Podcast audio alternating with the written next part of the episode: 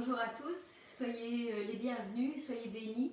Encore, euh, nous sommes ensemble dans la présence de notre Seigneur. Nous allons euh, parcourir un peu les, chants et les, les, exhortations et tout ce que Dieu nous mettra à cœur afin de les partager avec vous tous qui êtes chez vous. Vraiment, je vous bénis tous. que l'Éternel puisse vous rejoindre dans, dans toutes vos circonstances et qu'il puisse étendre sa main sur vos vies. Soyez bénis. Thank you.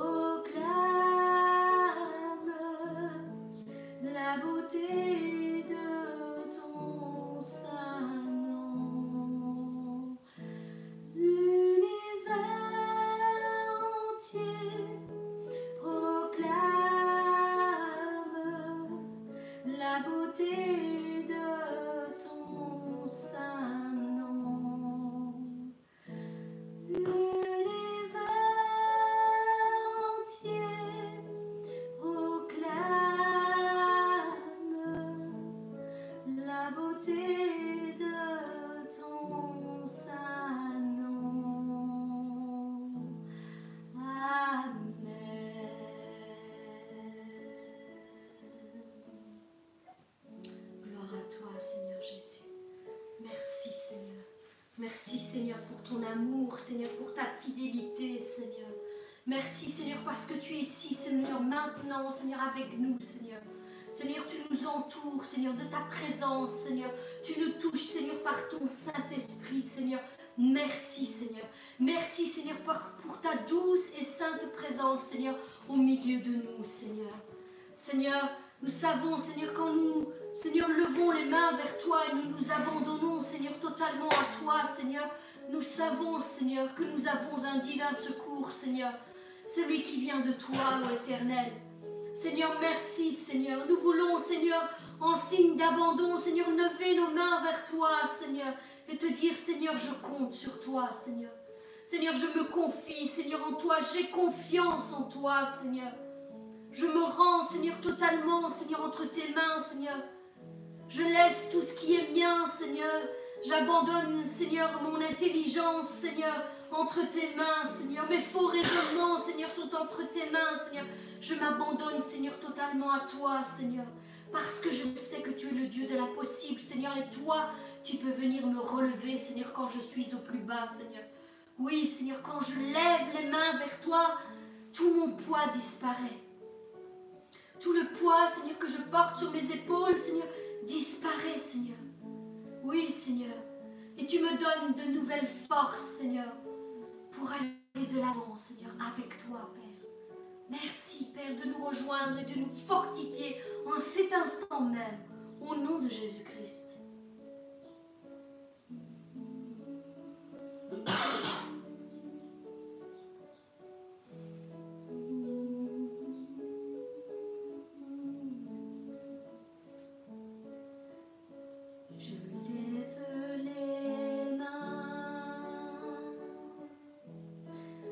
Je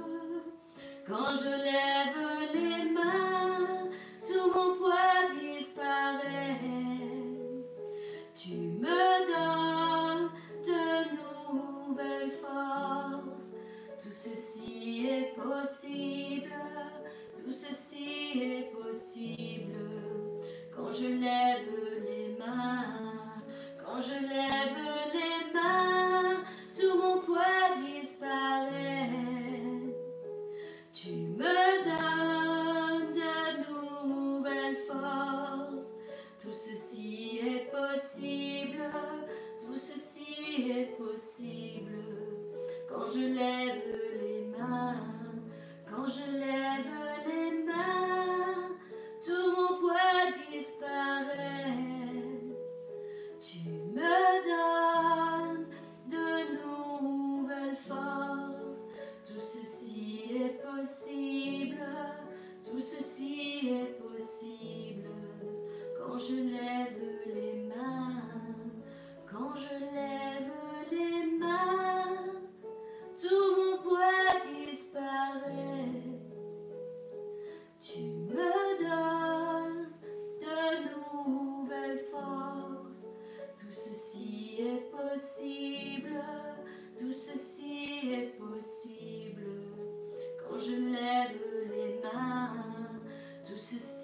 est possible.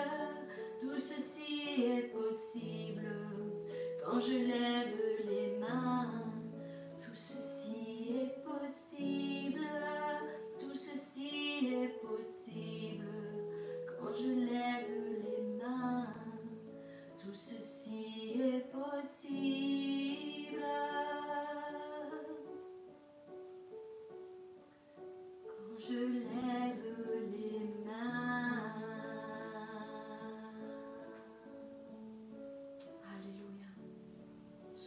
Seigneur mon Dieu. Merci, Seigneur, pour pour ta présence, Seigneur, avec nous, Seigneur. Oui, Seigneur. Nous voulons, Seigneur, élever, Seigneur, ton nom, Seigneur, et te demander, Seigneur, de ve- venir, Seigneur, nous envahir, Seigneur, par ta présence, Seigneur. Seigneur, viens, Seigneur, et change nos vies, Seigneur.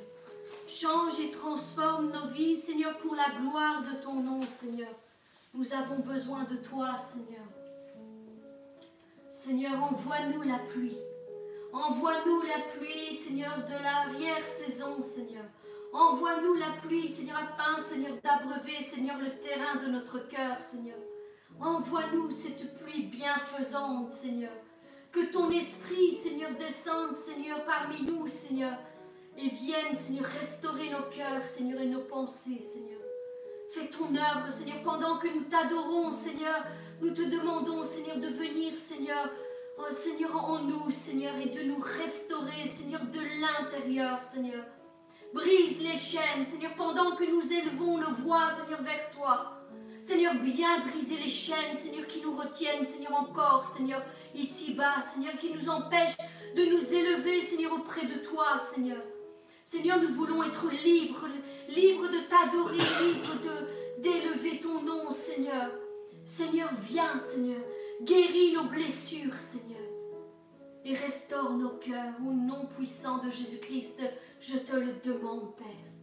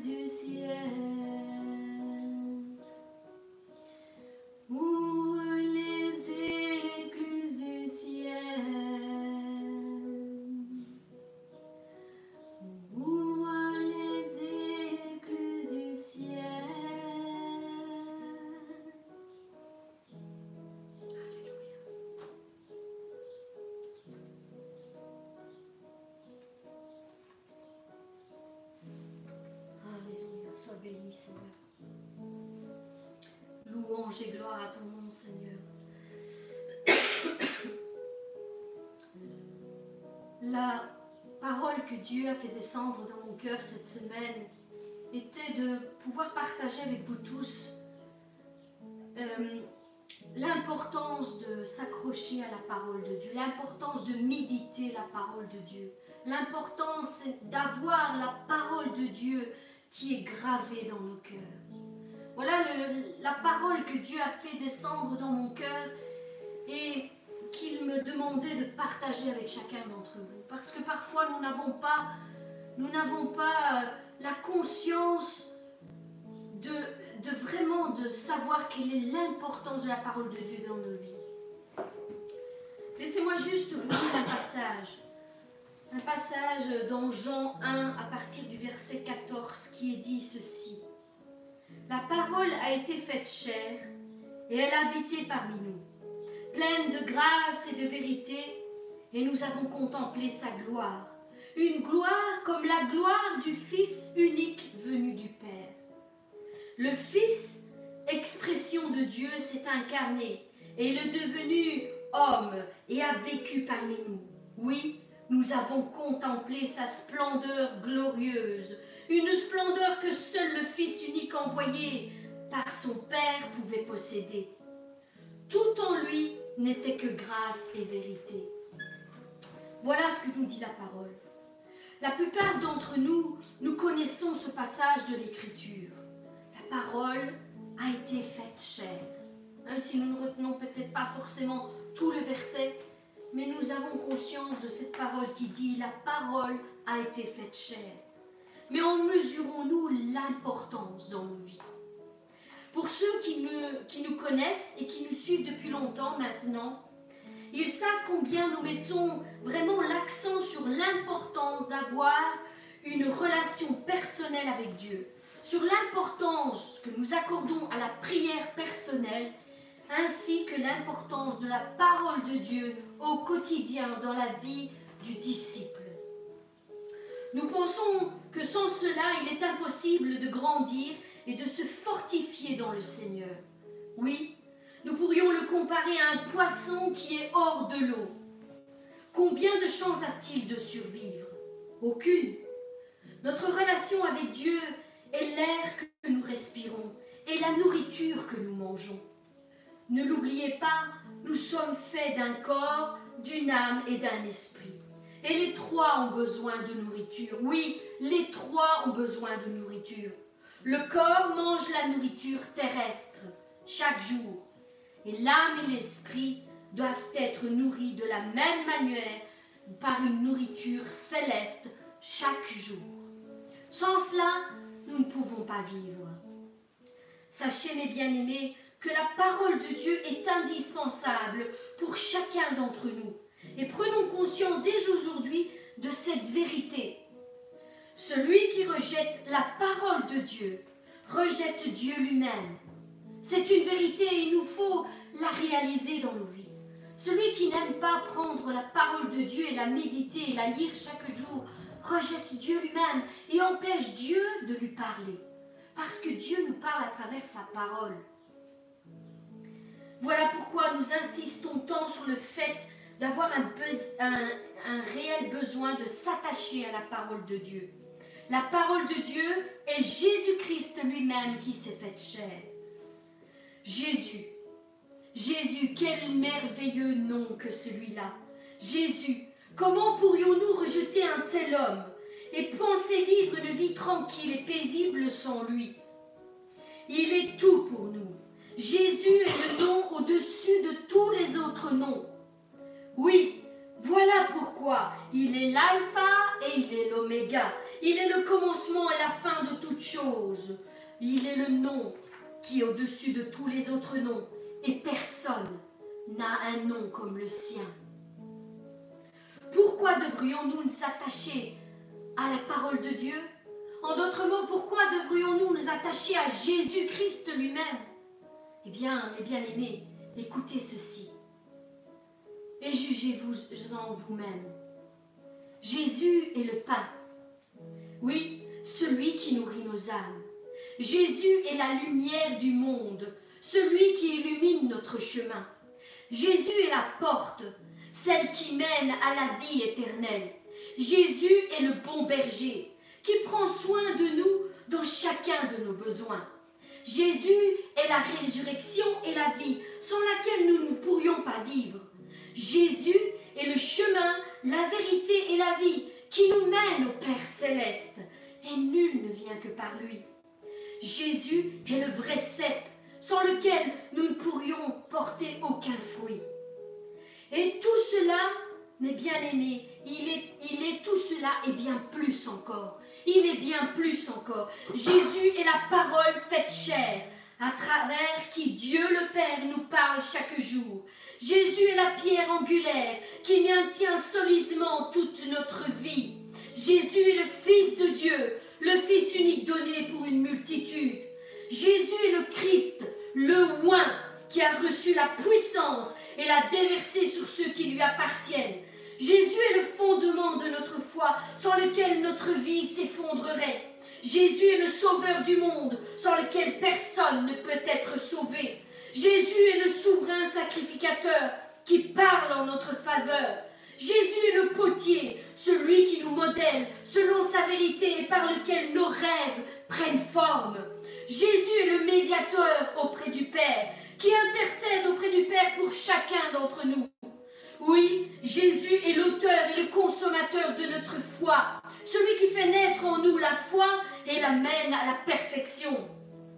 Jésus est trois fois saint, celui pour qui toute la création chante son nom. Jésus est redoutable, admirable, merveilleux conseiller, le bien-aimé du Père. Comment pourrais-je vous le décrire autrement? Il est merveilleux et il est incomparable.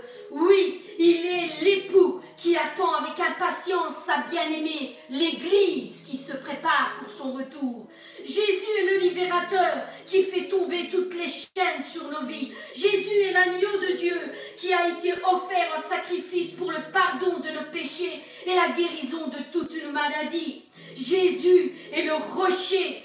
Oui, il n'existe rien de plus solide que sur cette terre sur laquelle nous puissions nous appuyer. Jésus le témoin fidèle.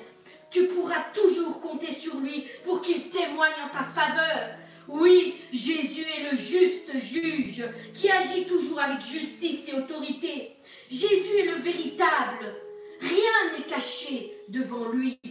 Jésus est aussi le prince de la paix, celui qui réunit, rassemble, réconcilie toutes les familles de la terre en lui. Jésus est l'étoile du matin qui vient resplendir dès que tu ouvres les yeux. Jésus est Emmanuel, qui signifie Dieu avec nous, toujours présent dans toutes les épreuves que tu peux passer dans ta vie. Oui, Jésus est le premier et le dernier. Tout commence avec lui et tout finira avec lui. Jésus est l'alpha et l'oméga. Rien n'a été avant lui et rien ne subsistera après lui. Oui, Jésus est le roi de gloire qui règne sur nos vies. Jésus est le roi des rois et le seigneur des seigneurs. Aucune autorité ne peut l'égaler et son règne est éternel. Jésus est la puissance de Dieu envoyé pour être manifesté au temps établi par Dieu. Jésus est Adonai, oui, maître de tous les temps et de toutes les générations. Jésus est le divin consolateur, celui qui te révèle, qui te relève la tête quand tout se semble s'effondrer autour de toi. Jésus est le défenseur du pauvre, de la veuve et de l'orphelin, qui n'abandonne jamais l'un de ses plus petits. Jésus est aussi l'homme de douleur qui a pris à notre place nos, toutes nos blessures pour pouvoir nous offrir une vie merveilleuse, sans pleurs, sans souffrance, sans tristesse, une vie éternelle auprès de celui à qui tout a été donné pour que nous puissions être un jour à ses côtés. Jésus est le vainqueur. Il a dépouillé toutes les dominations et les autorités et les a livrées publiquement en spectacle en triomphant d'elles de à la croix. Il a vaincu et maintenant il offre gracieusement cette victoire à tous ceux qui se confient en lui et s'accordent avec ses directives. Voilà la véritable nature de notre Jésus. Et certainement il y a encore beaucoup d'autres descriptions que l'on pourrait lui attribuer. Voilà quelle est la nature de notre Jésus. Voilà ce que vous pourrez découvrir dans la parole de Dieu si vous y, vous y attachez jour et nuit. Comme il est écrit dans ce verset, médite le jour et nuit afin que tu puisses réussir dans toutes tes entreprises. Il est incomparable, il est inégalable, il est irremplaçable dans nos vies. Comment pourrions-nous nous imaginer vivre une vie sans lui? Sans lui, Jésus, oui, il est tout pour moi. Et j'espère, mon frère, ma soeur, qu'il est aussi tout pour toi. Oui, attache-toi à lui chaque jour de ta vie. Attache-toi à sa parole. Car il a dit ce qu'il a dit, il l'accomplit. Il l'accomplit toujours. Il l'accomplit toujours et rien ne reste sans effet. Quand il envoie sa parole, elle a une mission. Et elle ne revient pas à lui sans avoir accompli cette mission. Aujourd'hui, sa mission est de vous donner les semences qui pourront vous faire comprendre l'importance de la parole de Dieu. La parole a été envoyée et je sais qu'elle portera du fruit dans vos vies. Et vous comprendrez que celui qui rejette la parole de Dieu rejette aussi celui qui s'est fait chair, c'est-à-dire Jésus-Christ. Ne rejetez pas la parole de Dieu, mais bien aimés, attachez-vous à cette parole jour et nuit. Jour et nuit. Méditez-la et faites la vôtre pour vos vies. Trouvez un verset, un passage, une histoire qui, se, qui, qui, qui soit comparable à ce que vous vivez et proclamez la victoire. Proclamez la victoire car elle est certaine. Dieu ne ment pas. Dieu ne ment pas. Ce qu'il a fait par le passé, il le fait encore aujourd'hui et il le fera encore bien, bien au-delà dans toutes les générations suivantes jusqu'à ce qu'il revienne. Je vous bénis. Je vous bénis, mes bien-aimés, que vraiment que vous puissiez vous attacher à la parole de Dieu comme vous n'avez jamais encore euh, été attiré par cette parole. Vraiment qu'elle puisse vous toucher, vous fortifier, vous consoler et vous guérir de toutes vos blessures au nom puissant de Jésus-Christ. Soyez bénis. Alléluia. Béni soit ton nom, Seigneur Jésus. Saint Dieu.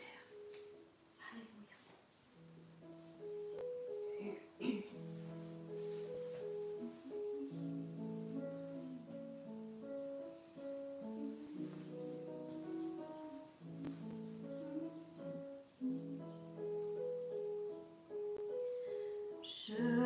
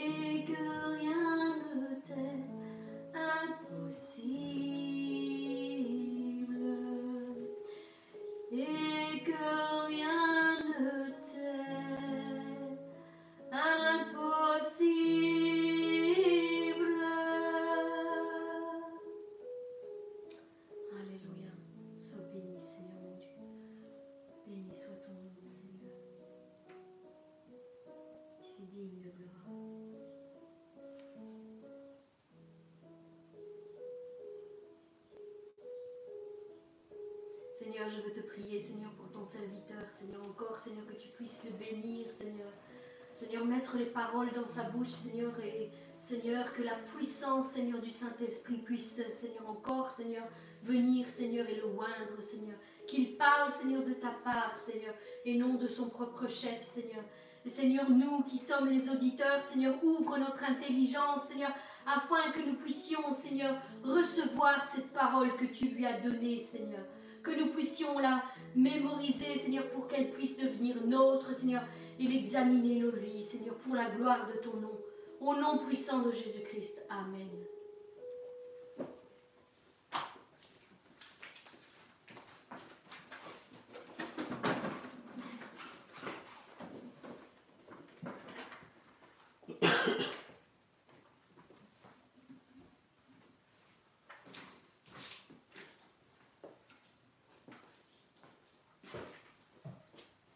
Alléluia. Merci Seigneur encore pour ce, ce moment de louange que nous avons partagé tous J'espère que dans vos maisons vous allez bien. J'espère vous qui êtes en train d'écouter ce- ce- cette réunion de culte que nous faisons chaque dimanche maintenant depuis un petit temps, tous ensemble, vous, alliez bien. Euh, je vois que ici en Belgique le temps commence à s'améliorer, commence à faire plus chaud. Et euh, je rends grâce à Dieu parce que le confinement commence euh, apparemment à, à s'effectuer. Apparemment, ça portera des bons fruits jusque quand nous allons le voir. Nous espérons juste une seule chose, c'est se réunir le plus vite possible. Et euh, aujourd'hui, j'aimerais vous, partager ce que durant la semaine, le Seigneur m'a réveillé, euh, je crois que c'était jeudi, euh, vers 4 heures du matin, avec une pensée, c'était sur le légalisme. Le légalisme, aujourd'hui, beaucoup de personnes disent que voilà, nous servons non pas une religion, mais nous servons Christ. C'est une réalité. Nous ne servons pas une religion, nous servons Christ. Mais il ne suffit pas seulement de le dire, que nous ne servons pas euh, une religion, mais que nous servions Christ. Euh, il faut le vivre. Il faut que ce soit une réalité dans nos vies. Aujourd'hui, beaucoup de choses sont dites par la bouche. D'ailleurs, les Juifs le disaient eux-mêmes, disaient aimer Dieu, et Dieu leur faisait un reproche. Il disait, oui, vous, me dites que vous m'aimez, ce peuple m'honore de, de, la bouche et des lèvres, mais son cœur est éloigné. Et bien souvent, je crois que l'Église chrétienne euh, la version 2.0.20, pour euh, ceux qui comprennent avec les mises à jour des applications d'aujourd'hui, comprendront dans quelle lignée je veux dire. Dans cette génération de 2020, j'ai l'impression que nous disons beaucoup de choses, mais notre cœur, où en est-il? La Bible nous dit que chacun d'entre nous doit s'examiner. Cette parole que le Seigneur m'a donnée, je me suis examiné moi-même et je m'examinerai encore moi-même maintenant tout au long du parcours que Dieu me donnera de faire ici-bas sur cette terre. Parce que vous savez, il faut comprendre un petit peu cet esprit de légalisme, comment, comment il agit. Et je crois que ça ne sert à rien d'acheter tous les bouquins qu'il y a sur la terre pour comprendre qu'est-ce que le légalisme. Et je ne pense pas que ce que moi je vais vous donner va vous donner toute la révélation, toute la réponse de ce qu'est le légalisme. Je crois que la, parole de Dieu est claire. Et pour lire la parole de Dieu, comprendre cet esprit de légalisme, nous devons le lire avec le filtre que le Saint-Esprit euh, nous avons aujourd'hui et à travers les paroles de Jésus, essayer de comprendre ce que Jésus voulait nous enseigner. Et pour ce faire, nous allons prendre un premier passage qui se trouve dans Matthieu, chapitre 16, du verset 5 au verset 6. Matthieu chapitre 16, du verset 5 à 6 les disciples, en passant à l'autre bord, avaient oublié de prendre des pains. Je vais ouvrir une petite parenthèse. Vous est-il déjà arrivé d'oublier d'acheter du pain? Des fois, mon épouse me dit, ça va toi, on va au magasin, prends ça, ça, ça, ça, ça, ça, et puis on oublie quelque chose. Et euh, j'imagine, j'imagine un petit peu euh, les disciples. Comme je l'ai dit, j'aime imager dans ma tête la scène. J'imagine les disciples être là et dire, un disciple dire à un autre disciple, aïe, j'ai oublié d'acheter du pain, tout doucement. Puis l'autre dire, dis-moi, tu as du pain, c'était à toi d'acheter le pain. Et l'autre dit, non, non, non, non, pas à moi. C'était pas à moi acheter le pain. Et j'imagine nous dire, ben, Pierre y a pensé. C'est, Pierre pour nous est une référence. Pour nous, Pierre, certainement, il a pensé à prendre du pain. Et j'imagine qu'ils ont posé cette question à Pierre, en disant, Pierre, dis-nous que tu as acheté du pain. Et vous savez, il n'y a pas eu de discours. Mais j'imagine que, vous savez, des fois, quand mari et femme, on se regarde dans une situation bien précise, il n'y a pas besoin d'ouvrir la bouche pour se comprendre. Rien que, il y a, y a des connexions qui se font. Et je crois que les disciples qui étaient animés d'un même esprit se sont tous regardés pour dire, mais dites-moi que quelqu'un a réellement acheté du pain. Parce que là, ici, Jésus est en train de nous dire quelque chose de spécial. Au verset 6, il dit, Jésus leur dit, gardez-vous avec soin du levain des pharisiens et des sadducéens. Gardez-vous avec soin du levain des pharisiens et des sadducéens. Et vous savez, il y a, il y a, des fois, il y a, il y a beaucoup de, de, de, personnes, quand ils écoutent par exemple cette, cette prédication-là, ce que je suis en train de faire là maintenant, si vous avez du ressentiment vis-à-vis de moi, vous allez dire, voilà, Salvatore, Salvatore est en train de me juger, Salvatore est en train de me pointer du doigt. Non, non, non.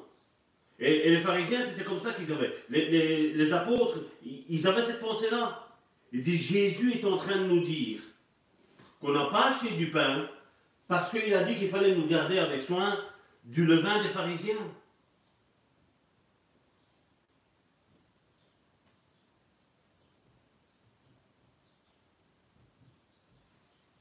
Comme je disais, quand on a des mauvaises intentions vis-à-vis de quelqu'un, tout ce que cette personne-là va nous dire, on va le prendre avec mépris. On va le prendre avec des pincettes. Mais nous, pour nous, le, plus important, je sais que nous nous aimons tous les uns les autres parce que c'est le commandement que Jésus nous a donné. Nous n'avons aucun ressentiment les uns vis-à-vis des autres. Nous devons nous aimer, avec nos caractères qui sont différents, avec nos cultures qui sont différentes, avec nos blessures qui ont été différentes des unes des autres. La Bible nous enseigne que nous devons nous aimer les uns les autres. La Bible nous dit que, que ce soit dans le cadre du couple ou que ce soit dans le cadre de l'Église, il ne faut pas aller se coucher avec une colère vis-à-vis de quelqu'un. C'est ce que la Bible nous enseigne. Mais comment réagissons-nous dans les faits? Comme je dis, c'est chacun d'entre nous qui devons nous remettre tous en question. Parce que aujourd'hui, malheureusement, je crois que un des plus grands cancers que l'Église a, c'est ce légalisme. Et quand je parle de l'Église, je parle de l'Église qui se dit chrétienne. Je parle de l'Église qui se dit chrétienne évangélique. Je dis que c'est un cancer pour l'Église évangélique pentecôtiste. On dit beaucoup de choses avec la bouche, mais le cœur en est ailleurs.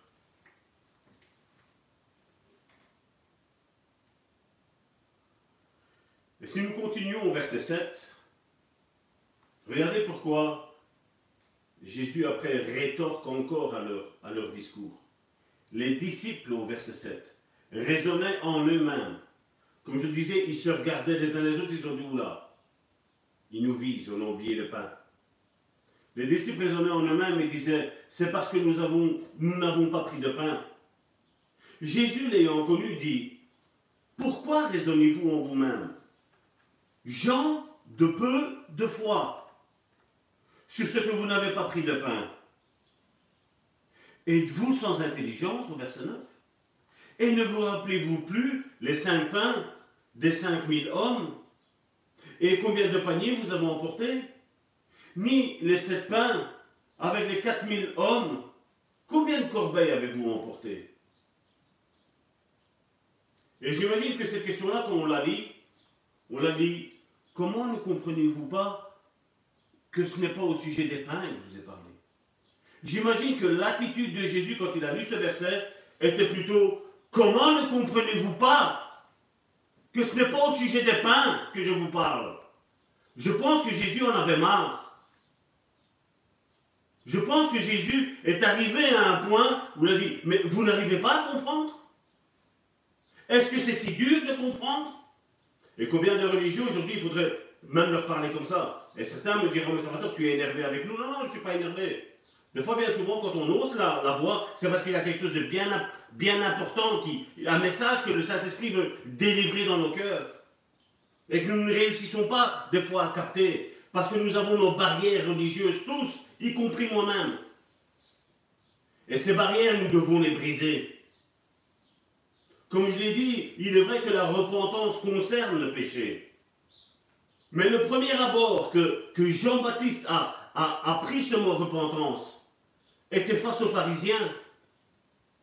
Il a dit, vous pensez quoi Avec votre manière d'être, vous pensez acheter Dieu Vous pensez que Dieu va vous faire une faveur de la manière dont vous êtes vous Et il dit, repentez-vous, il fait. La rage déjà, elle est mise à la cognée de la racine. Il fait tout tard qu'il ne portera pas de bons fruits, il, il sera coupé, il sera jeté au feu. Il parlait de l'attitude qu'ils avaient les pharisiens. Et combien de fois nous avons cette attitude pharisienne? Et nous allons voir pourquoi je dis ça. Et Jésus répète encore à la fin du verset 11, Gardez-vous du levain des pharisiens et des sadducéens. Et là, étonnamment, un miracle se passe dans la tête des disciples. Regardez au verset 12. Alors ils comprirent que ce n'était pas du levain du pain qu'il leur avait dit de se garder, mais de l'enseignement. Regardez ce qu'il dit. Mais de l'enseignement des pharisiens, des sadducéens. Jésus était en train de leur faire un reproche de ne pas écouter l'enseignement, de juger l'enseignement, de sonder avec les Écritures si l'enseignement qui leur était donné était ce que Dieu voulait. Jésus était en train de parler que la doctrine des pharisiens et des sadducéens n'était pas bonne. Et le levain dont Jésus parlait était donc cet enseignement qui gonfle, comme le levain qui fait gonfler la pâte, qui, qui enfle. Eux, ce n'était pas, pas l'enseignement qui gonflait, c'était leur orgueil qui gonflait. La base du légalisme, c'est l'orgueil. La base du légalisme, c'est d'imposer des charges aux autres. Et nous allons le voir aujourd'hui, si nous ne sommes pas des fois même comme ça nous-mêmes. Et Paul aussi, l'apôtre Paul nous parle aussi de levain dans deux épîtres. La première, euh, fois où il parle de levain, c'est dans 1 Corinthiens, chapitre 5, verset 6. C'est bien à tort que vous vous glorifiez. C'est ce que je vous disais. L'orgueil. C'est bien à tort que vous vous glorifiez. Ne savez-vous pas qu'un peu de levain fait lever toute la pâte? Bien souvent, on a pris le levain pour le péché. Pourquoi? Parce que dans ce cadre-ci, il parlait bien qu'il y avait dans l'Église un péché sexuel. Et l'apôtre Paul met en garde. Je, répète, l'apôtre Paul met en garde en disant le péché sexuel qu'elle a, si vous ne le traitez pas, ça va contaminer tout le monde. Et comment je peux reconnaître des fois une église légaliste? Ben, moi, vous savez, bien souvent, ici en Belgique, quand quelqu'un me dit, voilà, je vais dans telle église, j'ai tel problème, ben, je me dis, c'est normal que tu as ce problème-là. Parce que je connais les personnes qui sont à la tête de cette église-là. Je sais ce qu'ils font et je sais ce qui arrive. Parce que, comme je dis ici, si la tête est contaminée, tout le corps va être contaminé. Et aujourd'hui, malheureusement, combien de religieux il y a comme ça? Il y a bien à regarder aussi des fois. Des fois, on pourrait regarder, il y a des églises où la plupart des couples divorcent. Combien de divorces il y a aujourd'hui dans certaines églises?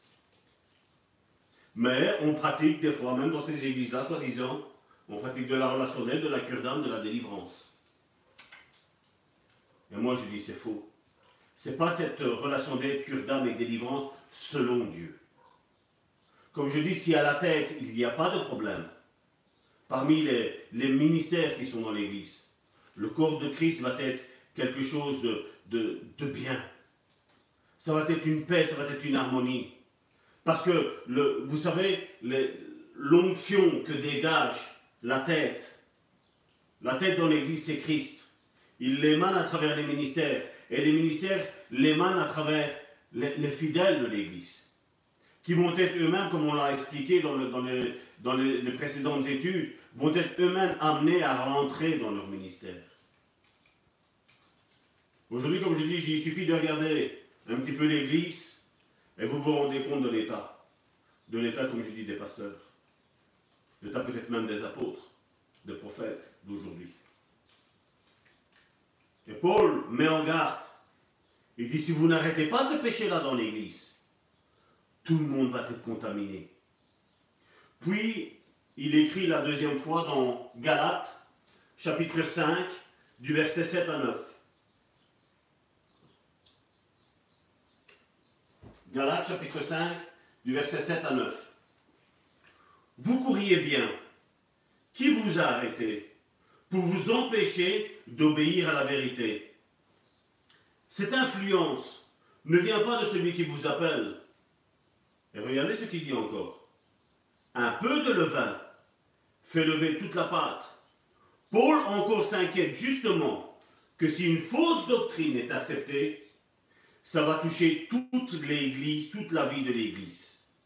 Donc quand on regarde un peu plus près,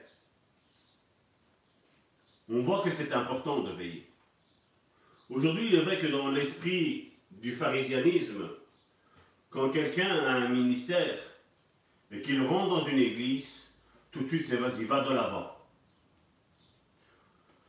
L'église des pharisiens est une église chaude, où un spectacle est fait généralement, à la place de la prédication de la parole de Dieu. Car Jésus a mis en garde ses disciples. Et l'apôtre Paul met aussi en garde non seulement l'église de Corinthe, non seulement l'église de Galatie, mais notre église aussi, l'église que nous sommes aujourd'hui. Et si c'est inscrit, eh bien, je pense que sincèrement, c'est que c'est important aussi pour nous. Et encore plus pour nous. Car aujourd'hui, comme nous l'avons parlé précédemment, les réseaux, sociaux pullulent d'enseignements erronés. Nous devons tous veiller les uns sur les autres. Car la Bible nous dit qu'il y a un chemin large où tout le monde y entre. Mais il y a un chemin étroit où peu le trouvent. Et ça, c'est la Bible qui nous dit. C'est dans Matthieu chapitre 7, verset 13 à 14. C'est Jésus qui parle et Jésus dit, entrez par la porte étroite, car large est la porte, spacieux est le chemin qui mène à la perdition, et il y en a beaucoup qui entrent par là. Mais étroite est la porte, resserré est le chemin qui mène à la vie, et il y en a peu qui les trouvent. L'enseignement qui est donné dans une église peut affecter toute l'église, mais aussi l'attitude des dirigeants peut affecter tout le corps de Christ.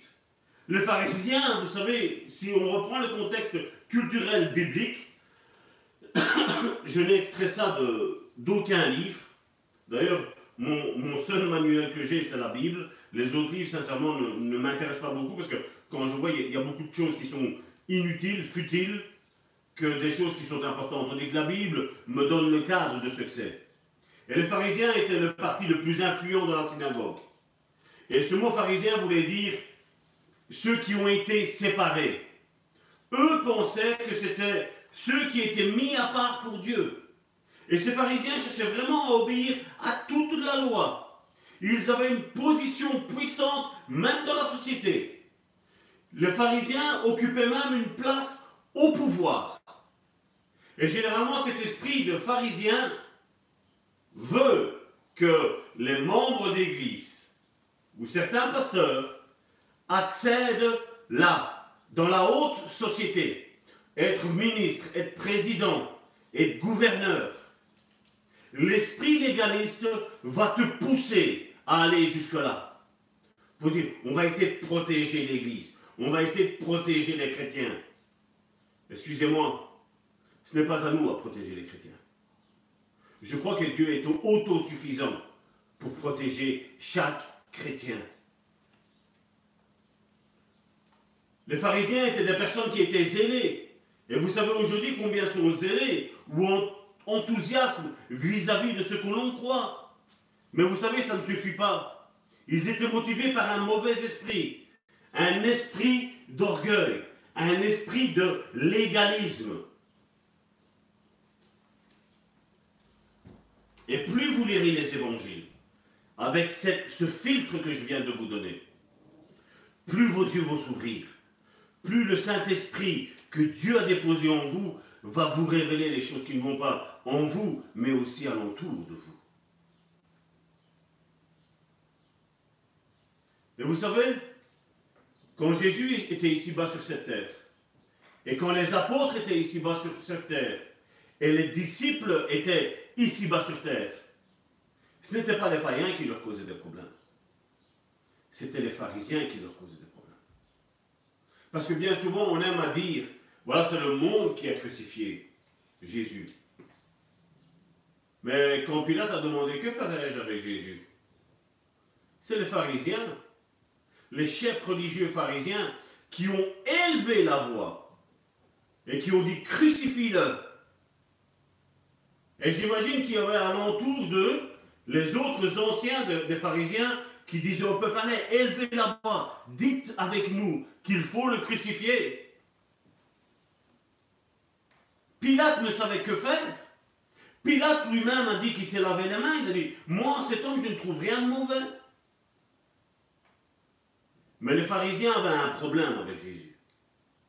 Et les pharisiens auront toujours un problème avec ceux qui sont en Christ. Ceux qui sont minoritaires. Parce que les pharisiens, c'est ça. Quand tu es contraire à ce que eux croient, tu deviens leur ennemi. Alors aujourd'hui, quand je vois tout le monde essayer de s'associer indirectement, mais on s'associe quand même, je me pose certaines questions. Et sincèrement, je ne pense pas me tromper, ce n'est pas de l'orgueil. Avez-vous remarqué que Jésus n'a jamais eu de problème avec les pécheurs? Regardez un petit peu dans Jean chapitre 9, du verset 13 à 14. Regardez ce que Jésus fait. Il menèrent vers les pharisiens celui qui avait été, regardez, celui qui avait, avait été aveugle. Donc on amène à Jésus quelqu'un qui avait été. Donc c'est quelqu'un qui n'est plus. C'est quelqu'un qui maintenant voit comme vous et moi. Ils menèrent vers les pharisiens celui qui avait été aveugle. Or, c'était un jour de sabbat que Jésus avait fait de la boue. Et, excusez-moi, si on précise que Jésus avait fait de la boue, c'est que le problème, il était là. Le problème n'était pas, peut-être même pas dans le miracle. Le problème que les pharisiens avaient, c'est qu'ils ont vu qu'il y avait le sabbat. C'était ce jour-là, le samedi pour eux. C'était le sabbat. Et Jésus a fait de la boue. Et en eux, ça a commencé, leurs tripes ont commencé à, dire qu'est-ce qu'il a fait celui-là? Il se prend pour qui celui-là? Faire de la boue un jour de sabbat. Ils n'ont pas regardé que la chose la plus importante était un homme qui était aveugle et devenu voyant comme vous et comme moi. À la place de se réjouir de ce que quelqu'un qui était une plaie pour la société à ce moment-là est devenu maintenant comme quelqu'un de leur. Quelqu'un qui ne sera plus une plaie. Mais le problème des pharisiens, c'est que c'était le sabbat et Jésus a osé faire de la boue. Et il lui avait ouvert les yeux. Les pharisiens étaient révoltés qu'un jour de sabbat, Jésus avait fait cette boue. Pour eux, ça, c'était du travail. Pour les pharisiens, faire de la boue, ça, c'était faire du travail. Et puis, si on prend le contexte, Jésus a même osé ordonner qu'il aille se laver. Pour les pharisiens, aller se laver, ça aussi, c'était un travail. C'était le sabbat, et le sabbat, on ne fait rien. Si vous lisez bien ce que Jésus disait, et ça je ne vais pas vous donner la référence à vous, vous prenez, vous lisez, c'est dans la parole de Dieu, parce qu'il y a des choses que vous devez, vous devez aussi apprendre à, chercher. À un moment donné, Jésus l'a dit, il fait, voilà, vous parlez de sabbat. Il fait, mais vous, il fait, vous croyez, vous faites quoi, il fait le jour du sabbat Ne faites-vous pas ça? Ben oui, ils étaient en train de faire ça. Ils allaient délier le bœuf. Il a dit, ça aussi c'est un travail, Jésus leur disait, selon leur conception à eux. Ça aussi, c'est un travail. Mais le problème, c'est qu'eux pensent que ben non, le bœuf, il doit aller manger. Les choses que ça leur a arrangé, ce n'était pas un souci. Même si c'était fait le jour de sabbat, parce que voilà, c'était dit, mais ben voilà, c'était pas un problème. Mais ce que les autres faisaient, ce que Jésus faisait, ce que les disciples de Jésus faisaient, ça, ça causait problème. Tout ce que Jésus disait, tout ce que les disciples de Jésus faisaient, ça, c'était un gros problème. Ça allait à l'encontre de ce que pensaient. Regardez ce que Jean chapitre 9 du verset 11, il, nous dit. Il répondit, l'homme qu'on appelle Jésus a fait de la boue, il a oint mes yeux, et il m'a dit, va au réservoir de Siloé et lave-toi. J'y suis allé, je me suis lavé et j'ai retrouvé la vue. Et donc, ayant ces deux éléments devant les yeux, les pharisiens, au verset 16, lancent une sentence. Sur quoi quelques-uns des pharisiens dirent Cet homme ne vient pas de Dieu, car il n'observe pas le sabbat.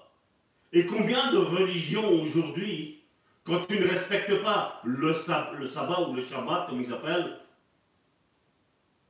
disent Tu n'appartiens pas à Dieu.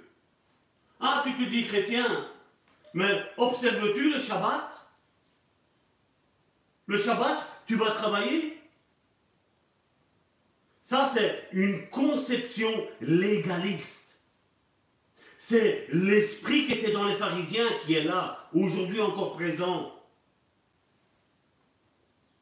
D'où dire comment un homme pécheur peut-il faire des, miracles? Comment un homme pécheur peut-il faire de tels miracles? Et il y eut division parmi, parmi eux.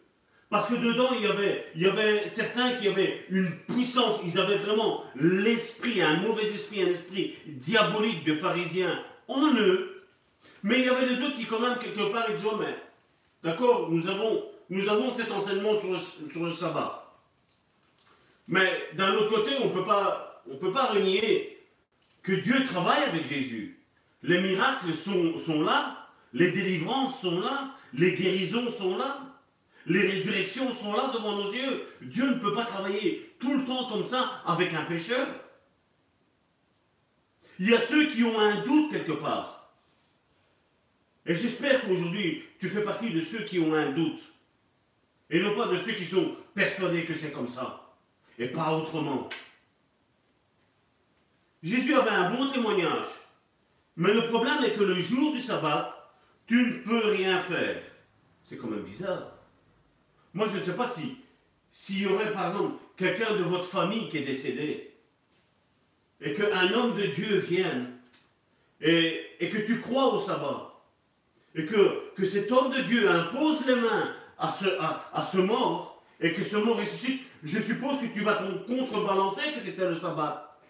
Je pense que tu vas être content de retrouver quelqu'un qui était mort, quelqu'un que tu aimais là avec toi. Mais la religion, c'est tout le temps ça. La religion, c'est voilà, ton fils, ta fille a renié la foi, voilà, plus aucun contact avec lui. C'est un chien, ils vont dire. Ils vont prendre le passage biblique hors contexte. Pour dire, voilà, tu dois même plus manger avec lui. Tu ne dois même plus manger avec lui. Vous croyez que Dieu est comme ça? Vous croyez que Dieu est comme ça? Moi, je ne le pense pas, sincèrement.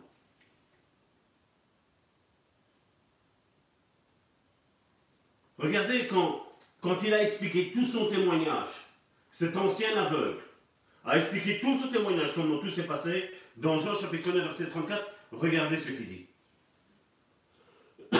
Les pharisiens disent, ils lui répondirent, tu es né tout entier dans le péché et tu nous enseignes Parce que là, cet aveugle qui avait recouvert la vue, il est en train de dire, moi je, vois le fruit en lui. Moi je sais que ce n'est pas le diable qui m'a guéri. Parce que le diable n'est pas là pour guérir. Le diable est là pour tuer, pour égorger, pour détruire. Là, j'étais aveugle et là maintenant, je vois. Mais pour les religieux, ce n'était pas suffisant ça. Et comme il était en train de témoigner, eux, ils ont pris mais c'est quoi De nous enseigner à nous? L'orgueil. Toi, tu viens de retrouver la vue et tu veux maintenant à nous nous enseigner? Il n'y a pas des gens religieux qui sont comme ça? Tu viens à peine de te convertir et tu vas essayer de nous enseigner? Ça, c'est la version pharisienne 2.0.20. C'est le, nouvel esprit qu'il y a aujourd'hui qui s'est mis à jour. On ne parle plus comme là, ils parlaient les pharisiens. Ils ont, détourné un petit peu ça. C'est comme si aujourd'hui, ça c'est dans l'esprit religieux qu'il y a ça. L'esprit légaliste. Nous, nous avons été dans une école théologique. Dans quelle école théologique tu as été, toi, pour m'apprendre à moi? Parce que le problème des pharisiens, c'est ça. Le problème des pharisiens, c'est qu'ils ont un gros bouquin, non plus avec la Bible, avec quelques versets de la Bible, mais il y a beaucoup de choses que voilà, les anciens ont dit, tchic, tchac, tchac, voilà. Tout ça, eux, ils ont dit. Aucune, aucune preuve scripturaire de ce qu'ils avancent.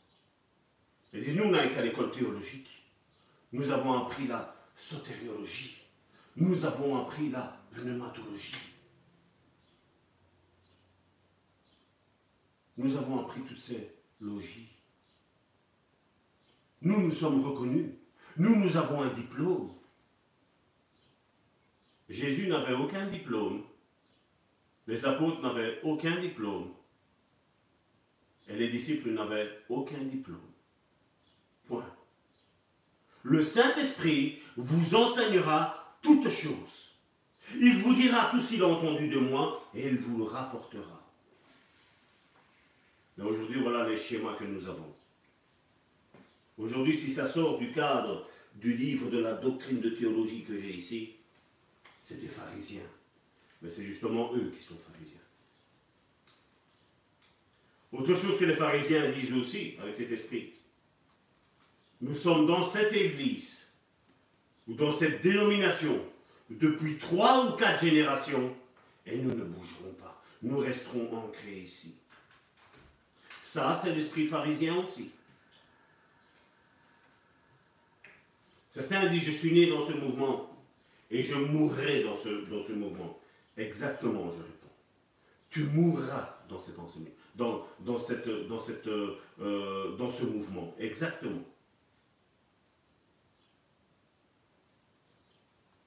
comme je disais, quand l'Esprit Saint va te, va te toucher, va te révéler la, parole de Dieu, que vas-tu faire? Quand tu vas voir que le Saint-Esprit t'éclaire sur des passages bibliques, et ce que tu vois avec tes yeux dans ton église, par ton pasteur, comment vas-tu réagir, quand tu vas voir que l'enseignement est contraire à ce que la parole de Dieu dit?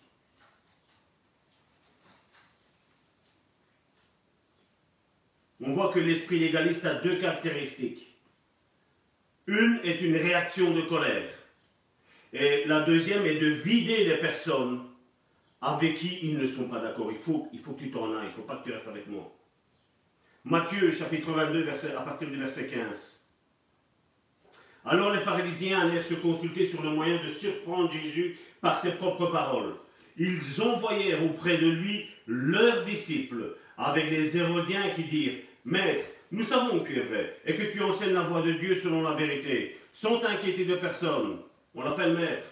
Vous voyez la séduction, la manipulation qui est là? Sans t'inquiéter de personne, car tu ne regardes pas l'apparence des hommes. Dis-nous donc ce qu'il t'ensemble. Est-il permis de payer ou non le tribut à César? Jésus, connaissant leur méchanceté, répondit Pourquoi me tentez-vous, hypocrite? Les pharisiens aiment poser des questions. Les pharisiens aiment poser des questions.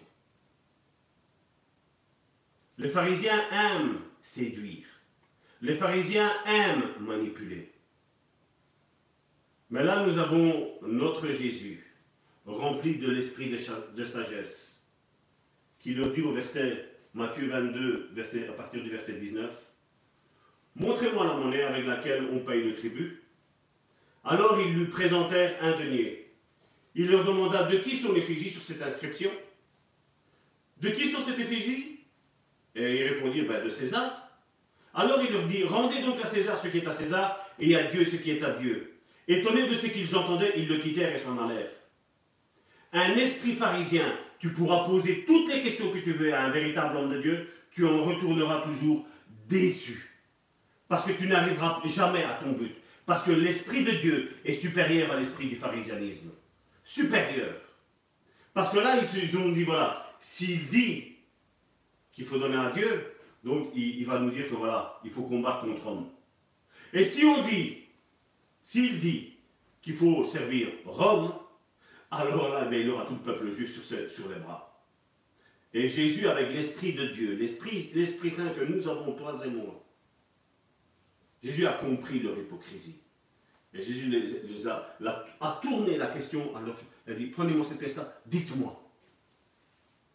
Quand tu es un fils et une fille de Dieu, rien ne peut t'arrêter. Quand tu, es, un fils et fille de Dieu, les autres pourront t'attaquer par derrière, mais jamais ils viendront de face. Jamais, parce que Jésus les a convaincus. Et quand ils essayeront de venir, ils savent bien que l'esprit qui est en toi est supérieur à l'esprit qui est en eux. Parce qu'eux ne connaissent pas la parole. Nous, nous avons connu celui, qui était avant le commencement. La parole était là, avec Dieu. Elle s'est faite chair, elle s'est incarnée, la parole de Dieu. Et quand tu as le véritable Jésus, pas le Jésus dont on lit, mais le Jésus dont maintenant nous vivons en esprit et en vérité, en toi, tu pourras affronter quiconque. Les religieux seront tout le temps confondus. Une autre attitude des pharisiens, c'est dans Jean chapitre 11, verset 48. si nous le laissons faire, tous croiront en lui.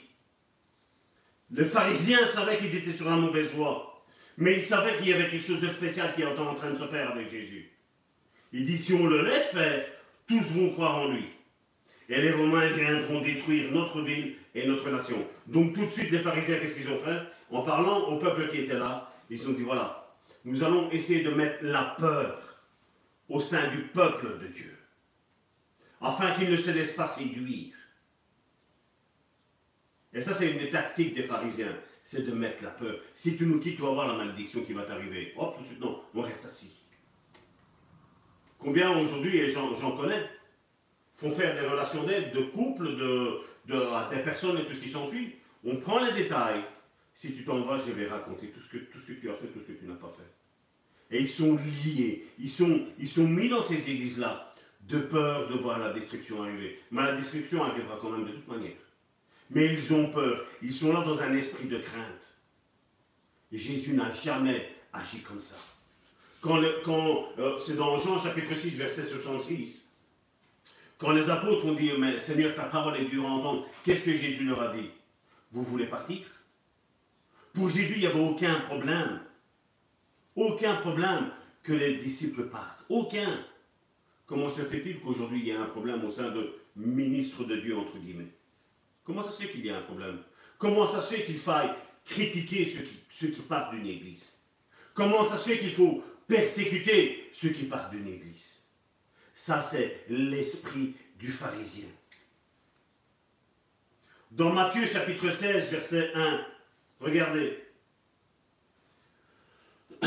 Les pharisiens et les sadducéens abordèrent Jésus et pour l'éprouver, lui demandèrent de leur faire voir un signe venant du ciel. Parce que bien souvent, vous savez, nous avons, nous avons dans notre conception humaine que si nous avons connu des réalités de la vie spirituelle, toutes les questions que les autres vont nous poser, il y répondre. Ça, c'est aussi un enseignement religieux que nous avons. Je répète, les pharisiens et les sadducéens abordèrent Jésus et pour l'éprouver, lui demandèrent de leur faire voir un signe venant du ciel. Comme je l'ai dit tantôt, Jésus guérissait. Jésus chassait les démons. Jésus ressuscitait les morts. Jésus avait déjà une foule d'événements qui parlaient en sa faveur. Et Jésus a rétorqué vous n'aurez aucun signe excepté celui de ma résurrection. Et on le voit au verset 4.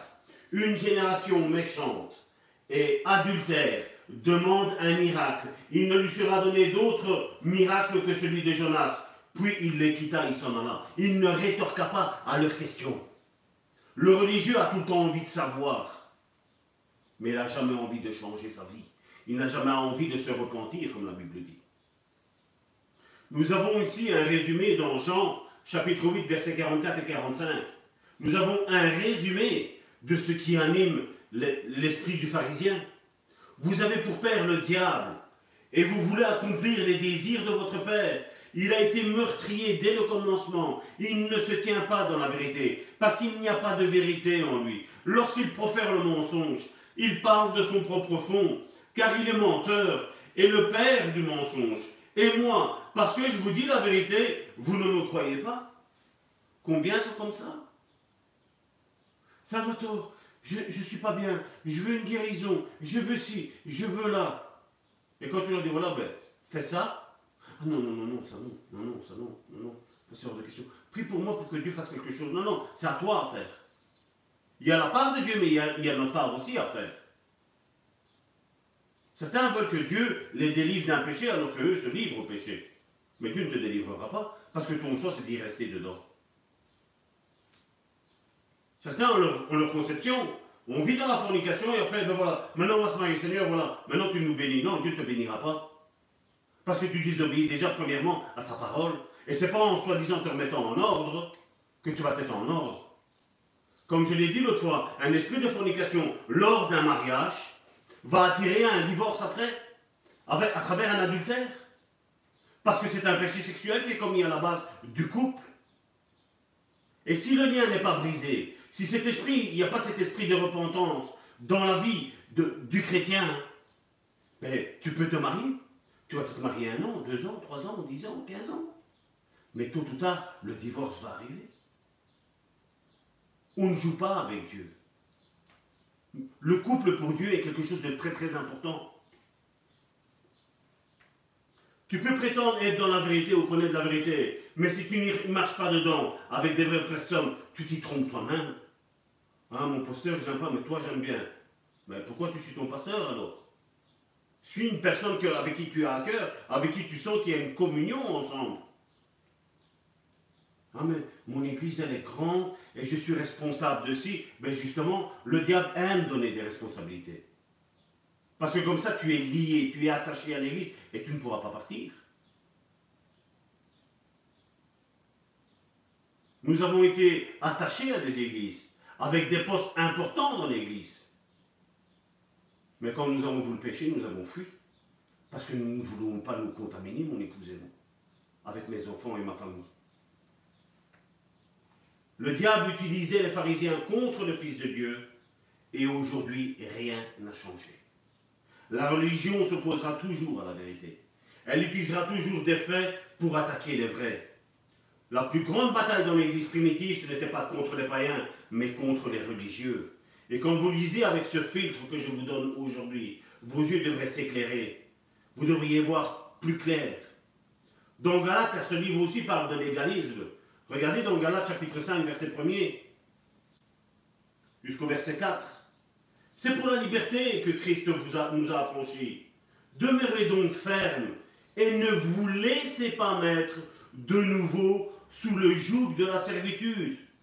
Voici, moi Paul, je vous dis que si vous vous faites circoncire, ça c'est ce qu'il y avait eu à ce moment-là. Paul a, visité l'église de Galatie, a, a évangélisé la Galatie et y a établi une église. Et puis il est parti pour une autre contrée. Et pendant ce temps-là, il avait établi des anciens. Le problème, c'est qu'on est arrivé à faire prêcher des personnes qui ont dit, oh, mais vous vous êtes convertis, mais n'oubliez pas que l'Ancien Testament, Dieu n'efface pas, Dieu n'est pas venu l'abolir. Donc, il fallait se circoncire dans l'Ancien Testament. Donc là maintenant, malgré, voilà, nous avons le Nouveau Testament. Voilà, maintenant, qu'est-ce qu'il faut faire? Ben, Il faut de nouveau se circoncire. Et là, Paul proteste, il le dit au verset 3. Et je proteste encore une fois à tout homme qui se fait circoncire, qu'il est tenu de pratiquer toute la loi entière. Vous êtes séparés de Christ, il leur dit. Vous tous qui cherchez la justification dans la loi, nous, nous sommes les, les enfants de la grâce, nous sommes justifiés par la foi. Et ici, il dit, vous êtes séparés de Christ, vous tous qui cherchez la justification dans la loi, vous êtes déchus de la grâce. Ah, je sais que si Paul serait ici aujourd'hui, aujourd'hui nous sommes le 17, le 17 mai 2020, si l'apôtre Paul serait ici, on dirait, mais tu es en train de nous juger, hein. tu es en train de nous pointer du doigt, hein, Paul. Quand un enseignement est erroné par rapport à ce que nous, nous savons de la parole de Dieu, et qui est juste et qui est conforme à la parole de Dieu, nous devons dénoncer, ce n'est pas juger. Ce n'est pas être légaliste, ça.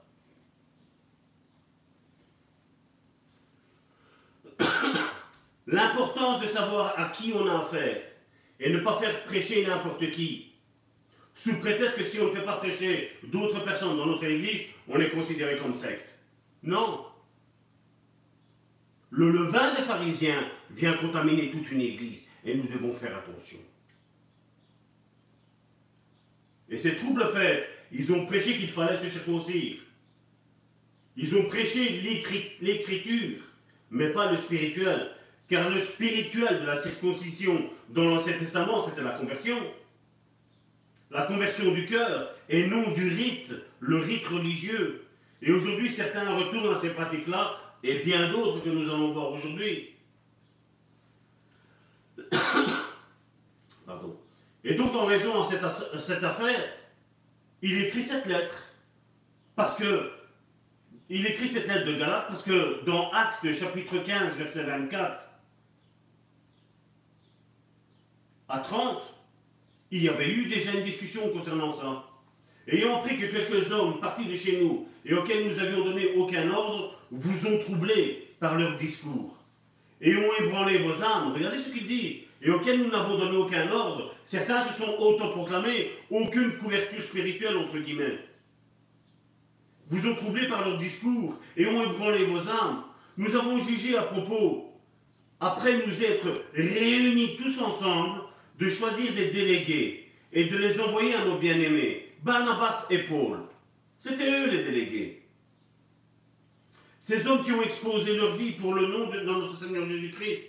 Nous avons donc envoyé Jude et Silas, qui vous annonceront de leur bouche les mêmes choses. Car il a paru bon au Saint-Esprit et à nous de ne vous imposer d'autres charges que ce qui était nécessaire, à savoir de vous abstenir des viandes sacrifiées aux idoles, du sang, des animaux étouffés et de l'impudicité, choses contre lesquelles vous vous trouverez bien de vous tenir en garde. Adieu. Eux donc, ayant pris congé de l'Église, allèrent à Antioche, où ils remirent la lettre à la multitude des assemblées. C'est ça que l'Église de Jérusalem avait décidé. Et je disais encore il y a peu, on voit que ces œuvres de la loi, certains essaient de les imposer de nouveau. C'est un esprit démoniaque qui agit.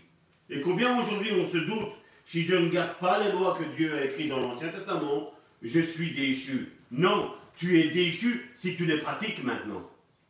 Ce qui était mis dans l'Ancien Testament. Ou alors certaines choses n'ont plus besoin.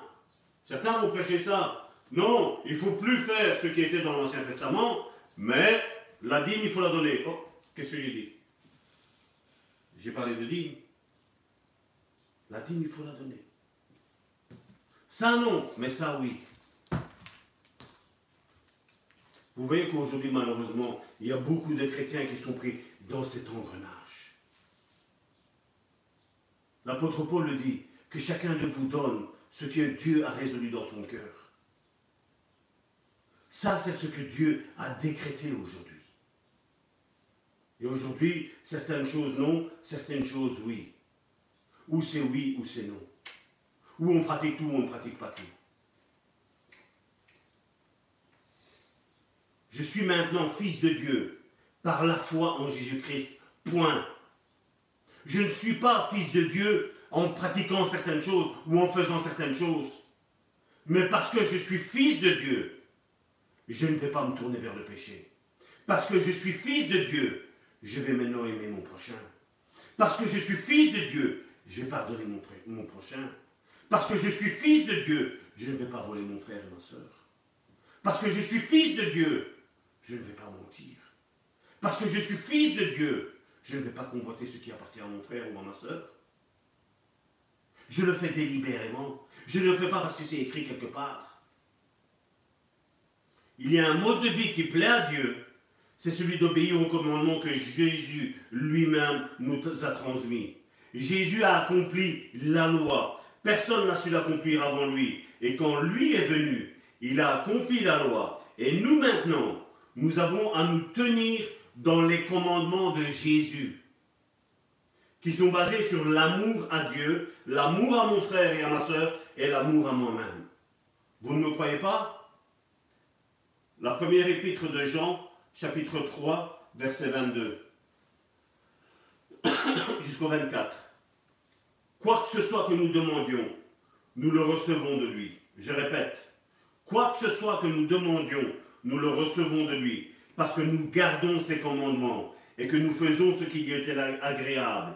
Et c'est ici son commandement de Jésus, que nous croyons au nom de son Fils Jésus et que nous nous aimions les uns les autres selon le commandement qu'il nous a donné. Il ne parle pas selon les commandements, selon le commandement qu'il nous a donné. Celui qui garde ses commandements demeure en Dieu et Dieu en lui. Et nous connaissons qu'il demeure en nous par l'Esprit qu'il nous a donné. Et d'ailleurs, que nous disent les épîtres?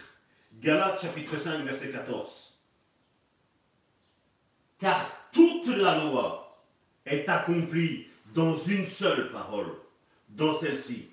Tu aimeras ton prochain comme toi-même. Ça, c'est une révélation que ceux qui sont nés de nouveau ont reçue. Tu aimeras ton prochain comme toi-même. Et c'est ce que ça veut dire la loi. Si j'aime mon prochain, je ne le vole pas. Si j'aime mon prochain, je ne le convoite pas. Si j'aime mon prochain, je ne le trompe pas. Si j'aime mon prochain, et vous pouvez mettre tout ce que vous voulez. Donc, ce n'est pas que je suis en train d'abolir l'Ancien Testament. Je suis en train de vous faire voir comment Jésus l'a accompli. Et comment nous, nous devons l'accomplir. Non plus en regardant le regard sur l'Ancien Testament, mais sur le Nouveau Testament. Je dois aimer mon prochain, comme moi-même. D'ailleurs, Matthieu 23 est un condensé. Jésus dénonce d'une manière forte ce que sont les pharisiens. C'est un long chapitre, mais très intéressant. Et si vous voulez discerner avec vos yeux ce qu'est un pharisien, il vous suffit de le regarder, de le lire. Jésus expose cet esprit légaliste et religieux qui va à l'encontre de ce que justement Jésus voulait. L'esprit légaliste contrôle et domine les gens. L'esprit légaliste amène les gens sur certaines lois. Faites attention à ces chrétiens qui cherchent à contrôler et à dominer vos vies. D'ailleurs, faites attention aussi quand un leader spirituel essaie de contrôler et de dominer vos vies. Je répète, faites attention à ces leaders spirituels qui essayent de contrôler et de dominer vos vies. On les reconnaît généralement comme si l'héritage du royaume de Dieu leur appartenait qu'à eux seulement. Mais Jésus a bien fait remarquer que malgré qu'il était Dieu, il a agi en tant que serviteur. Il s'est dépouillé, la Bible nous dit. Il s'est dépouillé lui-même. Un véritable serviteur de Dieu aura un véritable cœur de serviteur, servir son prochain. Servir ses frères et ses sœurs comme Jésus l'a fait, laver les pieds des disciples. Et il ne suffit pas de, prendre maintenant une bassine avec de l'eau et, prendre un essuie et commencer à laver les pieds comme ça à, tous les membres de l'Église. Non. Non. Jésus l'a fait pour leur montrer. vous avez compris ce que je vous ai fait. Quand Pierre a dit non, mais Seigneur, non, non, non, tu ne me laves pas, tu ne me touches pas, tu ne me laves pas mes pieds. Il faut comprendre que dans le contexte que Jésus a lavé les pieds, c'était une coutume qui était là, dans ce pays. Parce que les terres, la terre, les routes n'étaient pas asphaltées. Il y avait de la poussière. Dans certains pays d'Afrique, c'est tout à fait normal d'aller se laver les pieds après d'être rentré, après d'avoir été faire une commission, parce que les routes sont poussiéreuses. Mais pour nous, ici en Europe, je crois que nous n'avons plus le souci. Nous avons des chaussures, nous avons des chaussettes, nous avons un costume. Nous n'avons plus besoin de nous laver les pieds. Jésus a voulu montrer que, que par là, que, voilà, c'était quelque chose de dégradant de le faire. Il a dit, voilà, je suis Dieu, mais je ne vous le fais. Et que maintenant, vous vous le faites entre vous. Et le religieux va comprendre, il faut se laver les pieds. Non, il faut se servir les uns les autres. De quoi tu as besoin, mon frère? De quoi tu as besoin, ma soeur? Je vais le faire pour toi. C'est ça, la parabole, c'est ça qu'elle veut nous dire. Mais eux, les pharisiens, non, ne comprendront jamais rien. Ah, il est écrit de laver les pieds. Allez, ma soeur, donne-moi tes pieds, je vais laver tes pieds. Le contrôle et la domination est l'esprit légaliste. Les pharisiens étaient orgueilleux et l'esprit légaliste est un esprit, retenez ça, l'esprit légaliste est un esprit orgueilleux. On les entend souvent dire, regarde quel bon chrétien que je suis. Je suis sauvé, moi, mais vous, mais vous. Tout le temps en train de mettre la culpabilité. Les pharisiens étaient intolérants et se vengeaient. N'importe qui qui disait différemment qu'eux était écarté, était mis de côté, était un rebelle d'après eux. Vous avez déjà rencontré des chrétiens ainsi? Ou pire, des pasteurs ainsi? Tu es un rebelle parce que tu ne l'entends pas comme moi je le dis. Pas de tolérance pour ceux qui voient différemment qu'eux. Oui, on doit défendre le fait qu'on soit un enfant de Dieu par sa mort et par sa résurrection. Tout à fait d'accord avec vous. Mais certains sont divisés pour des questions peu importantes. Ah, tu crois qu'on va être enlevé avant la tribulation? Moi non. Ah, t'es pas un chrétien alors. Ça a à voir quoi avec le salut, ça? Parce qu'aujourd'hui, dans, dans, nos milieux religieux, il y a soit qui, ceux qui disent que c'est avant la tribulation, d'autres qui disent c'est pendant la tribulation, et d'autres disent que c'est à la sortie de la tribulation. Et le fait d'avoir des divergences d'opinion ne fait pas nous que nous ne sommes pas frères et sœurs. Mais pour les pharisiens, oui. Pour les religieux, oui. Si tu ne l'entends pas comme moi, tu n'es pas du bon côté. Le salut, le salut n'est pas une question avec ce type de question-là.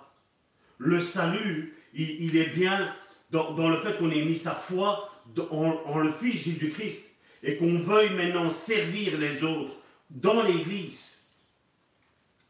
D'ailleurs, c'est ce que Matthieu chapitre 23, verset 4 nous dit. Il lit des fardeaux pesants et les met sur les épaules des hommes. Mais ils ne veulent pas les remuer du doigt. Avec la prédication d'un religieux, tu rentres enthousiaste à l'église, mais tu ressors atterré, affalé à terre. Je ne parle pas qu'il faille caresser le péché, mais on donne une envie aux chrétiens de se battre face à son péché, pas face à ce qui l'opprime. On lui donne une envie de servir Dieu. Tandis qu'avec la prédication du religieux, c'est comme si dit voilà, j'arriverai jamais. On dépose les armes. Jésus disait, vous n'êtes même pas entré vous-même et vous voulez même pas y faire entrer les autres. Matthieu 23, verset 13. Malheur à vous, scribes et pharisiens, parce que vous fermez aux hommes le royaume des cieux. Vous n'y entrez pas vous-même et vous n'y laissez pas entrer ceux qui veulent entrer.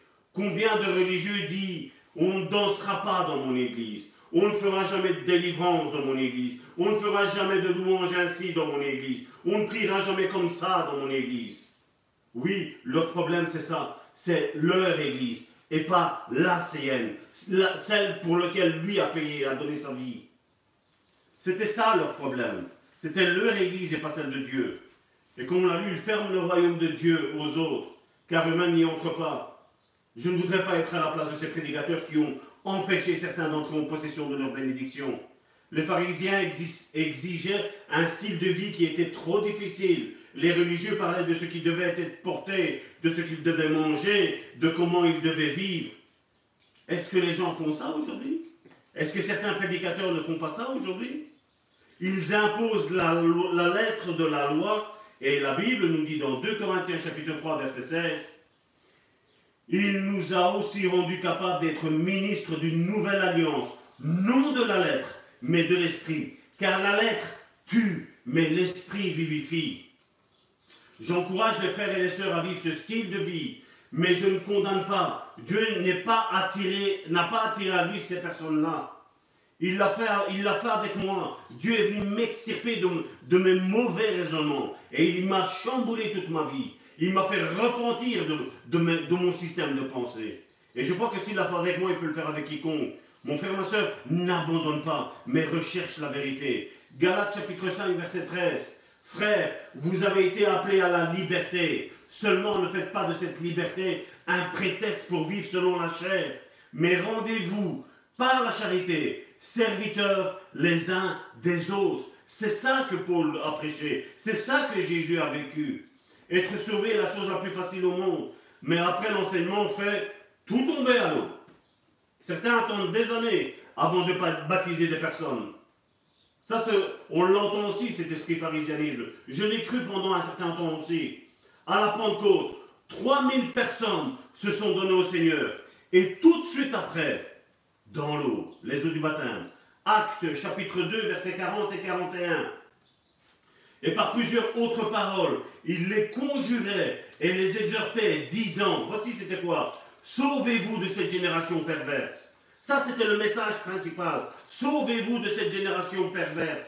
Ceux qui acceptèrent sa parole furent baptisés.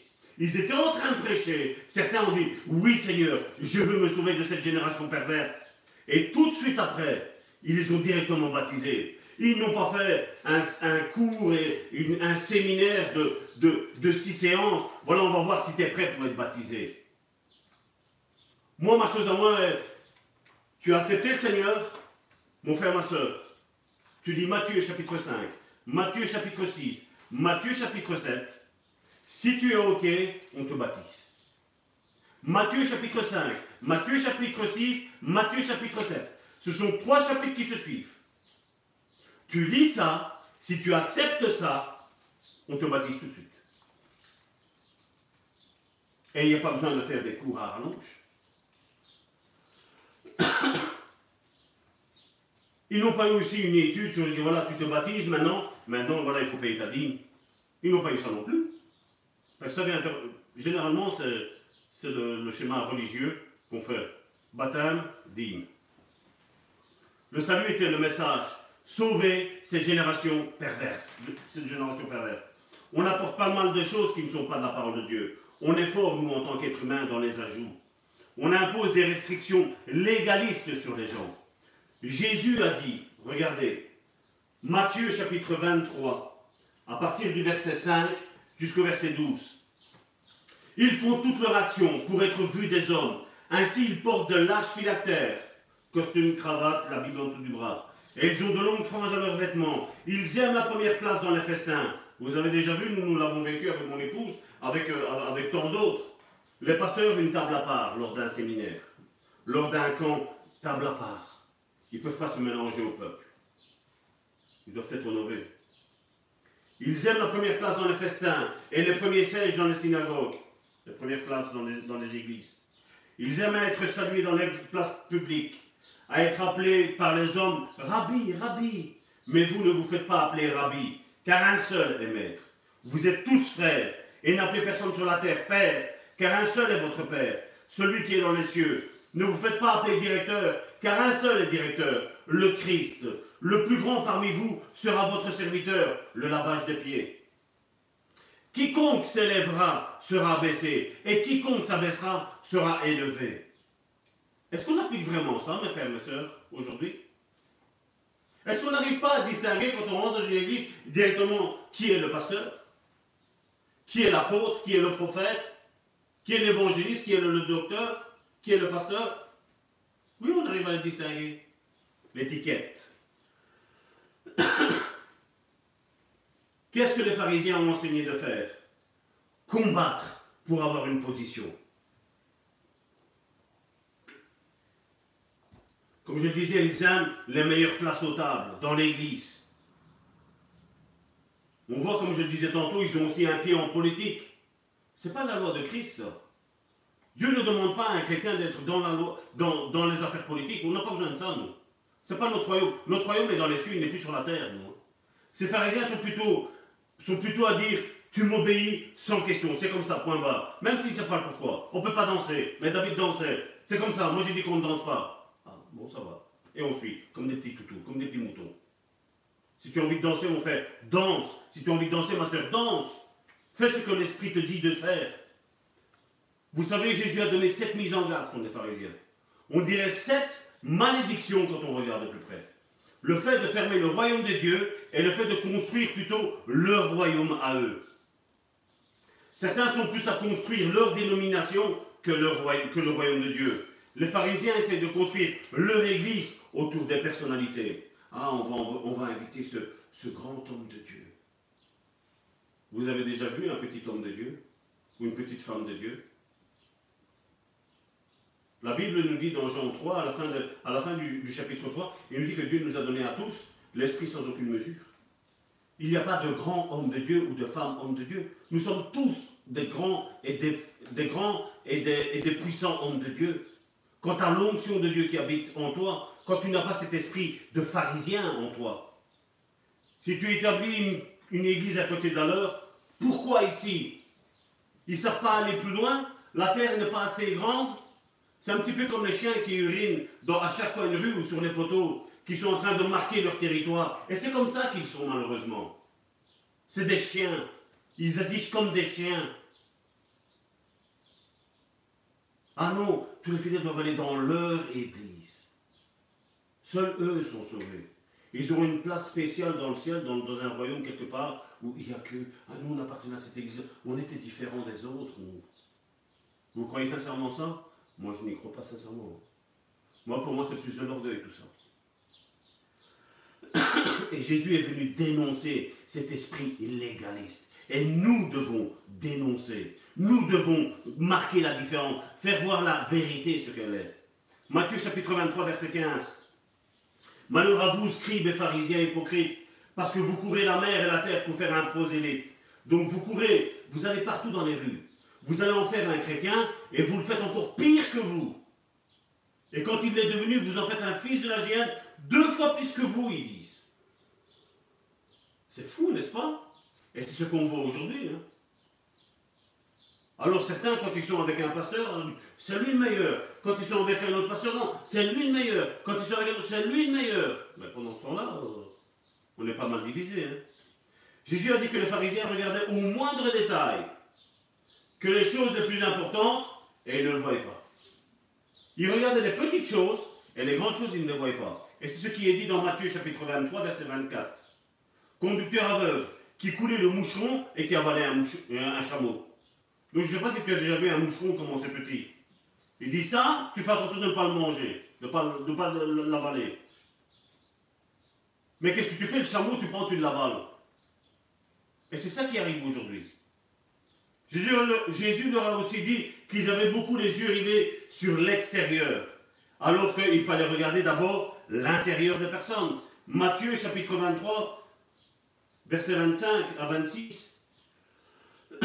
Malheur à vous, scribes pharisiens hypocrites, parce que vous nettoyez le dehors de la coupe et du plat, et qu'au-dedans ils sont pleins de rapines et d'intempérance. Pharisiens aveugles, nettoie premièrement l'intérieur de la coupe et du plat, afin que l'extérieur aussi devienne net. Combien de fois, hein, pour aller à l'église, on va bien, on va bien s'habiller, parce que là, maintenant, on va se présenter devant le Seigneur. Et chez toi, il n'y a pas le Seigneur, chez toi. Chez toi, il n'y a pas le Seigneur. Quand tu travailles, il n'y a pas le Seigneur. C'est quoi Dès que tu commences à travailler, à faire ta journée de travail, tu crois que le Seigneur te quitte? Je veux t'annoncer une bonne nouvelle, mon frère, ma soeur. Où que tu ailles, quoi que tu fasses, le Seigneur reste avec toi. Il ne part pas et il ne s'en va pas. Il reste avec toi. Il t'accompagne là où tu es. Et non, non, non, on va dans la maison du Seigneur. Il faut être bien habillé. Il faut être bien habillé. Puis on voit Jésus qui dit, on tient beaucoup aux rituels religieux mettre les tombes, en blanc, et à l'intérieur, il y a quoi? Il y a des os secs. Il n'y a même plus la, chair de la personne qui est décédée, n'est plus là. Les muscles ne sont plus là. Les nerfs ne sont plus là. Il y a des os secs. Et voilà, on nettoie. Il faut que ce soit beau. Et ça, nous, en Sicile, nous sommes forts avec ça. Un pays fort idolâtre. Si vous voyez les tombes qu'ils ont, c'est pire qu'une maison. C'est encore plus beau qu'une maison. Tout ça pourquoi Matthieu chapitre 23, euh, chapitre 23, du verset 27 à 28. Malheur à vous, scribes et pharisiens hypocrites, parce que vous ressemblez à des sépulcres blanchis, qui paraissaient beaux au dehors, et qui au-dedans sont pleins d'ossements de mort et de toute espèce d'impureté. Vous de même au dehors, vous paraissez juste aux hommes, mais au-dedans, vous êtes plein d'hypocrisie, plein d'iniquité. L'hypocrisie. Tu vois, aujourd'hui, quand quelqu'un a une grippe, Comment tu vas, mon frère? Tu le vois en train de tousser, tout ce qui s'ensuit? Aujourd'hui, c'est vrai que c'est dangereux dans, dans ce temps de pandémie de, tousser, mais je parle si on retire la pandémie, si tu le vois tousser, tu dis Comment tu vas, mon frère? Tu, tu l'air pas bien. Non, non, je, suis, je vais bien, je vais bien. Et tu le vois, il n'arrête pas de tousser. Ou leur famille est en train de, de, de, de divorcer, en train d'être dans les malheurs. Comment tu vas, mon frère? Tout va bien par la grâce de Dieu. Non, tout va pas bien. Non, on est en train de, camoufler un mensonge. Nous sommes en train de camoufler un problème par un mensonge, encore une fois. Et nous, non, tout va bien par la grâce de Dieu. Non, tout ne va pas bien. Quel doit être notre langage quand ça ne va pas bien? Mon frère, ma soeur, ça ne va pas. Pour le moment, je suis en crise avec une grippe. Prie pour moi parce que le Seigneur va me délivrer de ça. Ça, c'est, le langage des disciples. Ça, c'est le, le langage des véritables chrétiens. Ça ne va pas avec ton épouse, mais non, voilà, ça ne va pas avec mon épouse. Prie pour notre couple. Ah, mais aujourd'hui, ça c'est trop dur. Non, non, il faut dire que tout va bien. Il faut dire que tout, tout, est, tout est nickel. Non. Nous ne pouvons pas vivre dans la foi en parlant avec un mensonge. On ne peut pas combattre l'ennemi en utilisant les armes de l'ennemi. On ne pourra jamais, jamais gagner ainsi. C'est vrai que si on regarde l'Ancien Testament, ou même, euh, je veux dire déjà dans le Nouveau Testament, on a, plus ou moins la mise à jour qui est faite de comment ils vont faire. L'Ancien Testament, on voit que la, Bible a dit, Jérusalem, Jérusalem qui tue les prophètes. On a bien vu, il y a un passage que Jésus prend qui était dans l'Ancien Testament, qui dit voilà, entre, entre le, la table de sacrifice et, l'autel, vous, l'avez tué. Là-bas, vous ne pouvez pas le tuer, mais quand il a quitté ça, vous l'avez vous l'avez tué. Mais aujourd'hui, il y a combien de, pharisiens aujourd'hui qui tuent avec la langue aujourd'hui? Ah, un tel, fais attention. Et alors tu as les disciples qui, à la place de vérifier les dires de ce qu'on dit vis-à-vis de quelqu'un d'autre, non, on accepte sans demander rien du tout. Un pharisien attirera toujours un pharisien. Alors nous devons nous poser deux questions. Est-ce que je suis moi légaliste? Est-ce que cet esprit agit dans ma vie? Est-ce que la manière dont Jésus a décrit les pharisiens, est-ce que je m'y reconnais? Si c'est oui, je dois changer. Et certainement qu'il faudra chasser un esprit hors de moi. Le deuxième point, c'est est-ce que je suis sous le contrôle de ceux qui sont légalistes? Est-ce que je dois me libérer de ce contrôle-là? Ça, ce sont des questions existentielles qu'aujourd'hui il faut se poser. Quel genre de légalisme nous voyons aujourd'hui dans l'Église?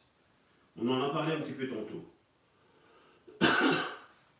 Le premier légalisme qu'il y a, qui peut taper aussi, donc à part tout ce que je viens de dire là maintenant, mais dans la suite, Comment, comment on reconnaît qu'on est légaliste ou qu'on est sous l'oppression de, personnes qui sont légalistes? Le, Un des premiers points, c'est de garder le sabbat. Et Romains chapitre 14, verset 5 nous dit quelque chose de très très important. Tel fait une distinction entre les jours. Tel autre les estime tous égaux. Que chacun ait en son esprit une pleine conviction. Je ne suis pas contre le sabbat, mais je ne suis pas pour. Qu'est-ce que je veux dire par là? Il est mis que chacun ait en son cœur une pleine conviction. Si tu veux faire le sabbat juste parce que tu sens que tu dois faire toi le sabbat, que c'est le Saint-Esprit qui te l'impose, fais-le. Mais si c'est une autorité religieuse qui te dit chez nous, c'est on fait le sabbat, point barre, et on ne change pas, là tu es sous l'emprise d'un esprit légaliste. Et il faut faire la part des choses. Si pour vous le dimanche est un jour spécial ou un autre jour, vous faites ce que vous avez décidé. C'est une chose. Mais si un jour est très spécial parce qu'on vous l'a imposé, eh ben, et que vous l'imposez même aux autres, eh bien là, ça cause un problème. Là, c'est un esprit légaliste qui agit là derrière tout ça.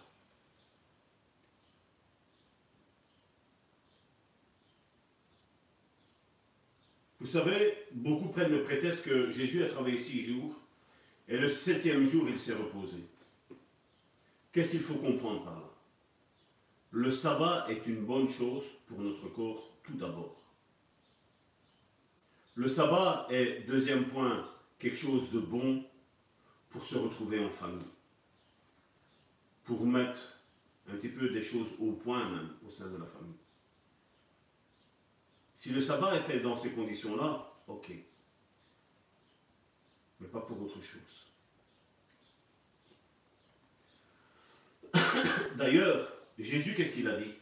Dans Marc chapitre 2, verset 27. Puis il leur dit, le sabbat a été fait pour l'homme. Je répète, le sabbat a été fait pour l'homme, non l'homme pour le sabbat. Quand tu te mets une règle dans ta vie d'observer le sabbat, donc là tu tombes dans cette condition-là, et non l'homme pour le sabbat. Mais tu as une conviction où Dieu te dit voilà, ça va tort, pendant X temps, ben maintenant là, tu vas arrêter de travailler, tu vas arrêter de faire cette tâche-là, tu vas rester dans ma présence. Ça, c'est l'Esprit de Dieu qui convainc ça. Ça, ce n'est pas quelque chose de légaliste, ce n'est pas quelque chose de pharisien derrière tout ça. Le sabbat a été fait pour l'homme et non l'homme pour le sabbat. De sorte que le Fils de l'homme est maître du sabbat, même du sabbat. Le Fils de l'homme est même maître du sabbat. Le plus important pour Dieu n'était pas le sabbat, mais l'homme. C'est l'homme qui est le plus important pour Dieu, pas le sabbat. Et je ne veux pas vous, importer vous importuner dans quoi que ce soit. Certains vont même jusqu'à dire que voilà, il y a les, sept jours et que voilà, euh, l'Église ne doit pas se réunir le dimanche, mais le samedi. Ça aussi, c'est légaliste. C'est du légalisme, ça. Parce que le plus important pour Dieu, tu crois que c'est plus important que tu ailles le samedi par rapport au dimanche? Qu'est-ce qui change? Nous avons des frères et des sœurs qui sont dans des pays qui ne sont pas chrétiens, qui sont dans des pays musulmans, où c'est le vendredi, où tout est fermé, Eh bien, nos frères et nos sœurs qui sont en bas font leur réunion dominicale le vendredi. Pourquoi? Parce que tout est fermé. Et c'est le jour qu'ils ressentent de faire le culte. Et alors, ils peuvent le faire le vendredi. Parce que nous, nous sommes sous la grâce, nous ne faisons aucune distinction d'un jour précis. Que ce soit lundi, le mardi, le mercredi, le jeudi, le vendredi, le samedi ou le dimanche, c'est un jour comme un autre. Pour nous, c'est un jour comme un autre. On ne sacralise pas les, jours, le, le nom du jour.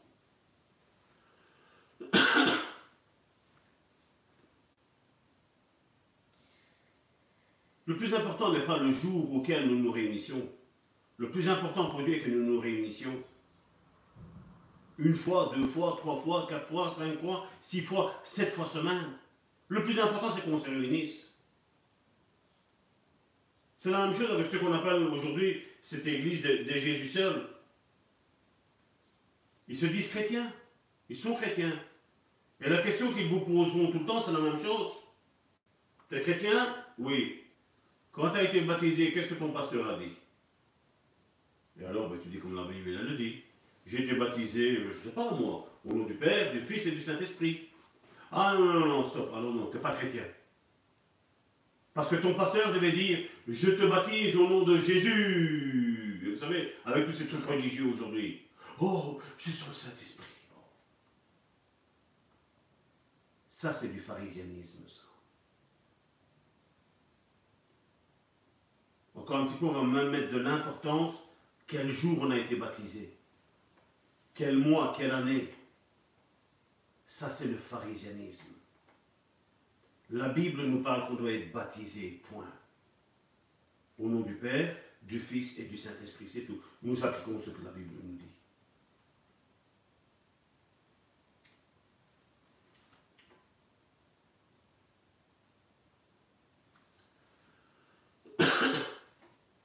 On le voit bien aussi avec ce légalisme qui impose le port du voile aux dames, à nos sœurs. À quoi ça sert à une sœur de mettre un voile sur sa tête, de prier avec ce voile sur la tête, une fois que la réunion est finie, retirer ce voile et commencer à les médire sur l'un et à médire sur l'autre Vous croyez que c'est le voile sur la tête qui a fait de la personne qu'elle était plus, plus, plus sainte Sincèrement Sincèrement Le légalisme impose toujours plus. Ah non, une femme, c'est jamais en pantalon, en robe. Parce que l'apôtre Paul dit. Vous savez, quand l'apôtre Paul a parlé, que ce soit les hommes ou que ce soit les femmes, ils étaient tous en robe. La Bible nous en parle. La tunique, c'était une robe les sandales, nous devrions faire alors comme Jésus, nous rendre culte en sandales, nous rendre culte en, en tunique. Et on voit qu'on traite tout ce qui est aspect extérieur aujourd'hui.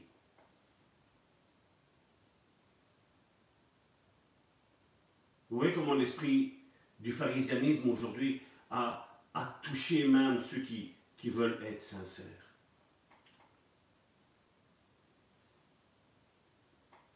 Se couper les cheveux. certaines femmes ont eu beaucoup de problèmes avec ça, hélas. Je ne fais pas de problème à ces personnes-là. Mais ce qui me dérange, c'est le fait que je pense ainsi et que je dois l'imposer aux autres. Non, une femme ne doit jamais se couper les cheveux. Des cheveux longs, absolument. La femme est-elle libre de s'habiller comme elle le veut et d'être comme elle le désire, elle?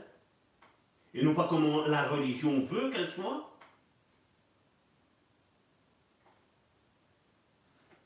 J'ai entendu, il n'y a pas si longtemps que ça, dans une certaine église, même les fidèles se disputaient parce que, voilà, ils, buvaient euh, tous dans un, dans, un, dans un calice.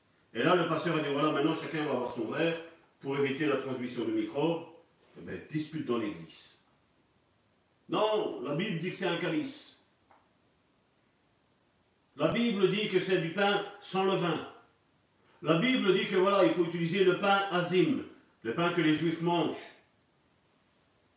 Et on voit règle sur règle sur règle sur règle sur règle et sur règle. Jésus vient nous sortir de l'esclavage. Et les chrétiens, ils retournent encore de nouveau. Et ça ne cause pas de problème. Le légalisme est une plaie comme un cancer. Vous connaissez le légalisme de la foi? Surtout avec ce que le monde vit aujourd'hui. La foi, c'est que tu demandes une chose une fois. Si tu la demandes une deuxième fois, c'est que tu n'as pas la foi.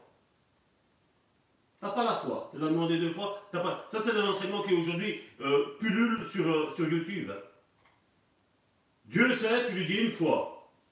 Et après, tu te tais. Parce que Dieu va agir selon ta, ta prière. Mais si tu demandes une deuxième fois, c'est que tu n'as pas la foi. Et Dieu va rien faire. Ça, c'est l'ignorance, aujourd'hui. Ça, c'est du légalisme. Et les gens sont contrôlés par ça. Tout va bien par la grâce de Dieu, alors que dans leur vie, tout va mal. Oh, si je dis que je suis malade, je vais attirer des démons. Ah bon? Vous avez vu les enseignements d'aujourd'hui sur le légalisme? Jésus m'a enlevé. Et Jésus m'a dit que l'Église n'est pas prête. Le Saint-Esprit ne peut pas le dire à tout le monde. Pourquoi Jésus doit enlever explicitement une personne, juste lui parler à elle et faire de cette personne-là un porte-parole de Dieu, un prophète entre guillemets? Le Saint-Esprit qu'il a mis en nous, il ne sait pas nous rappeler tout ça, que l'Église n'est pas prête? Dieu m'a dit de divorcer parce que mon époux, mon épouse n'est pas assez spirituel à son goût.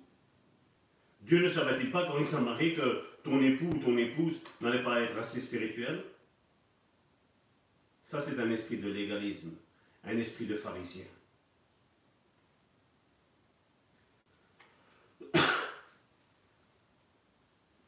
Oh, Dieu m'a dit que mon homme sera pasteur.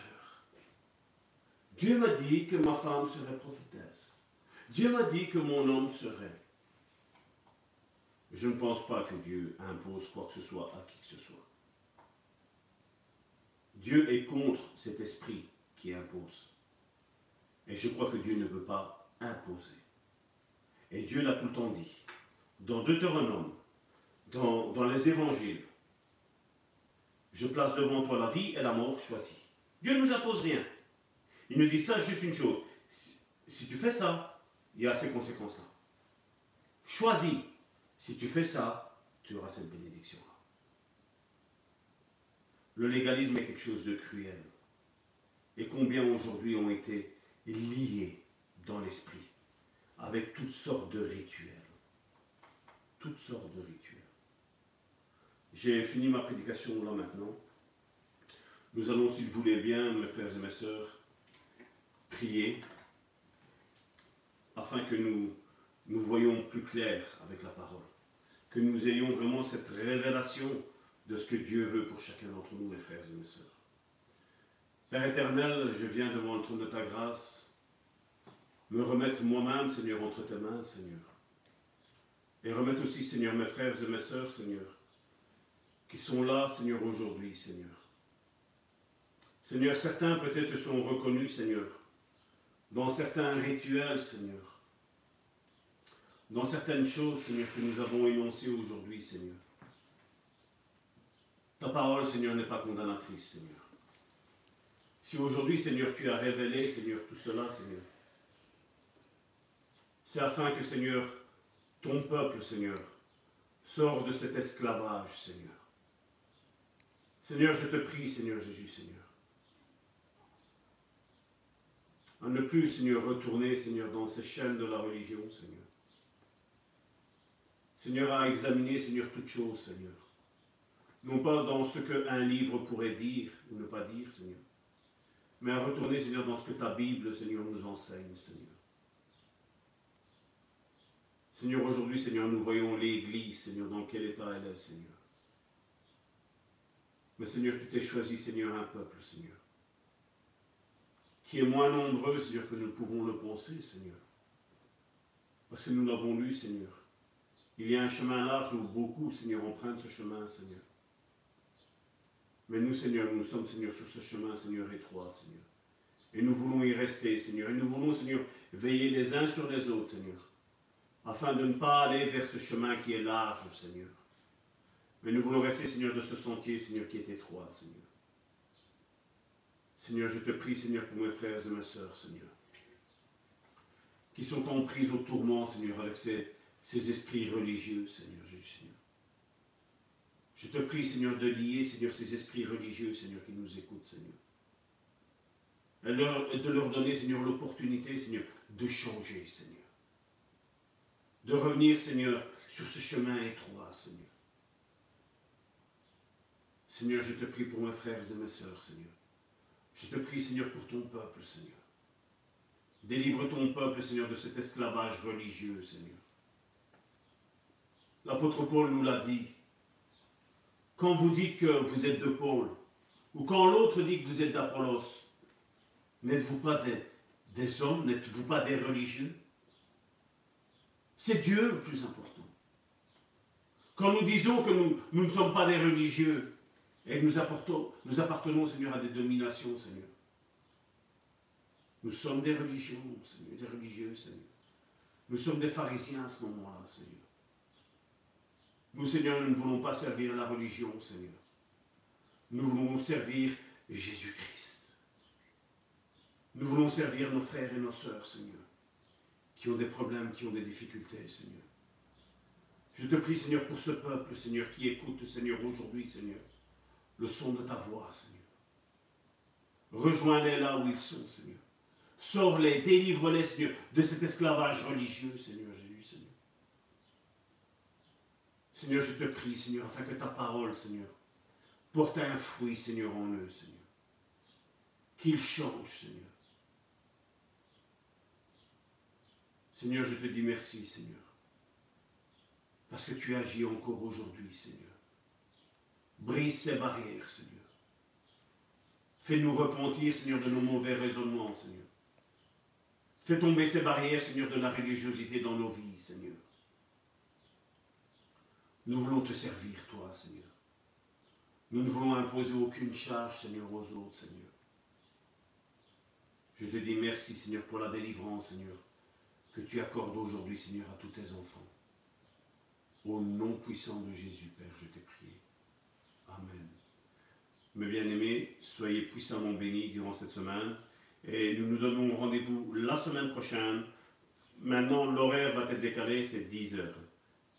9h, 9h30. Voilà, à 9h30, heure d'Europe. Soyez bénis et Dieu vous bénisse grandement.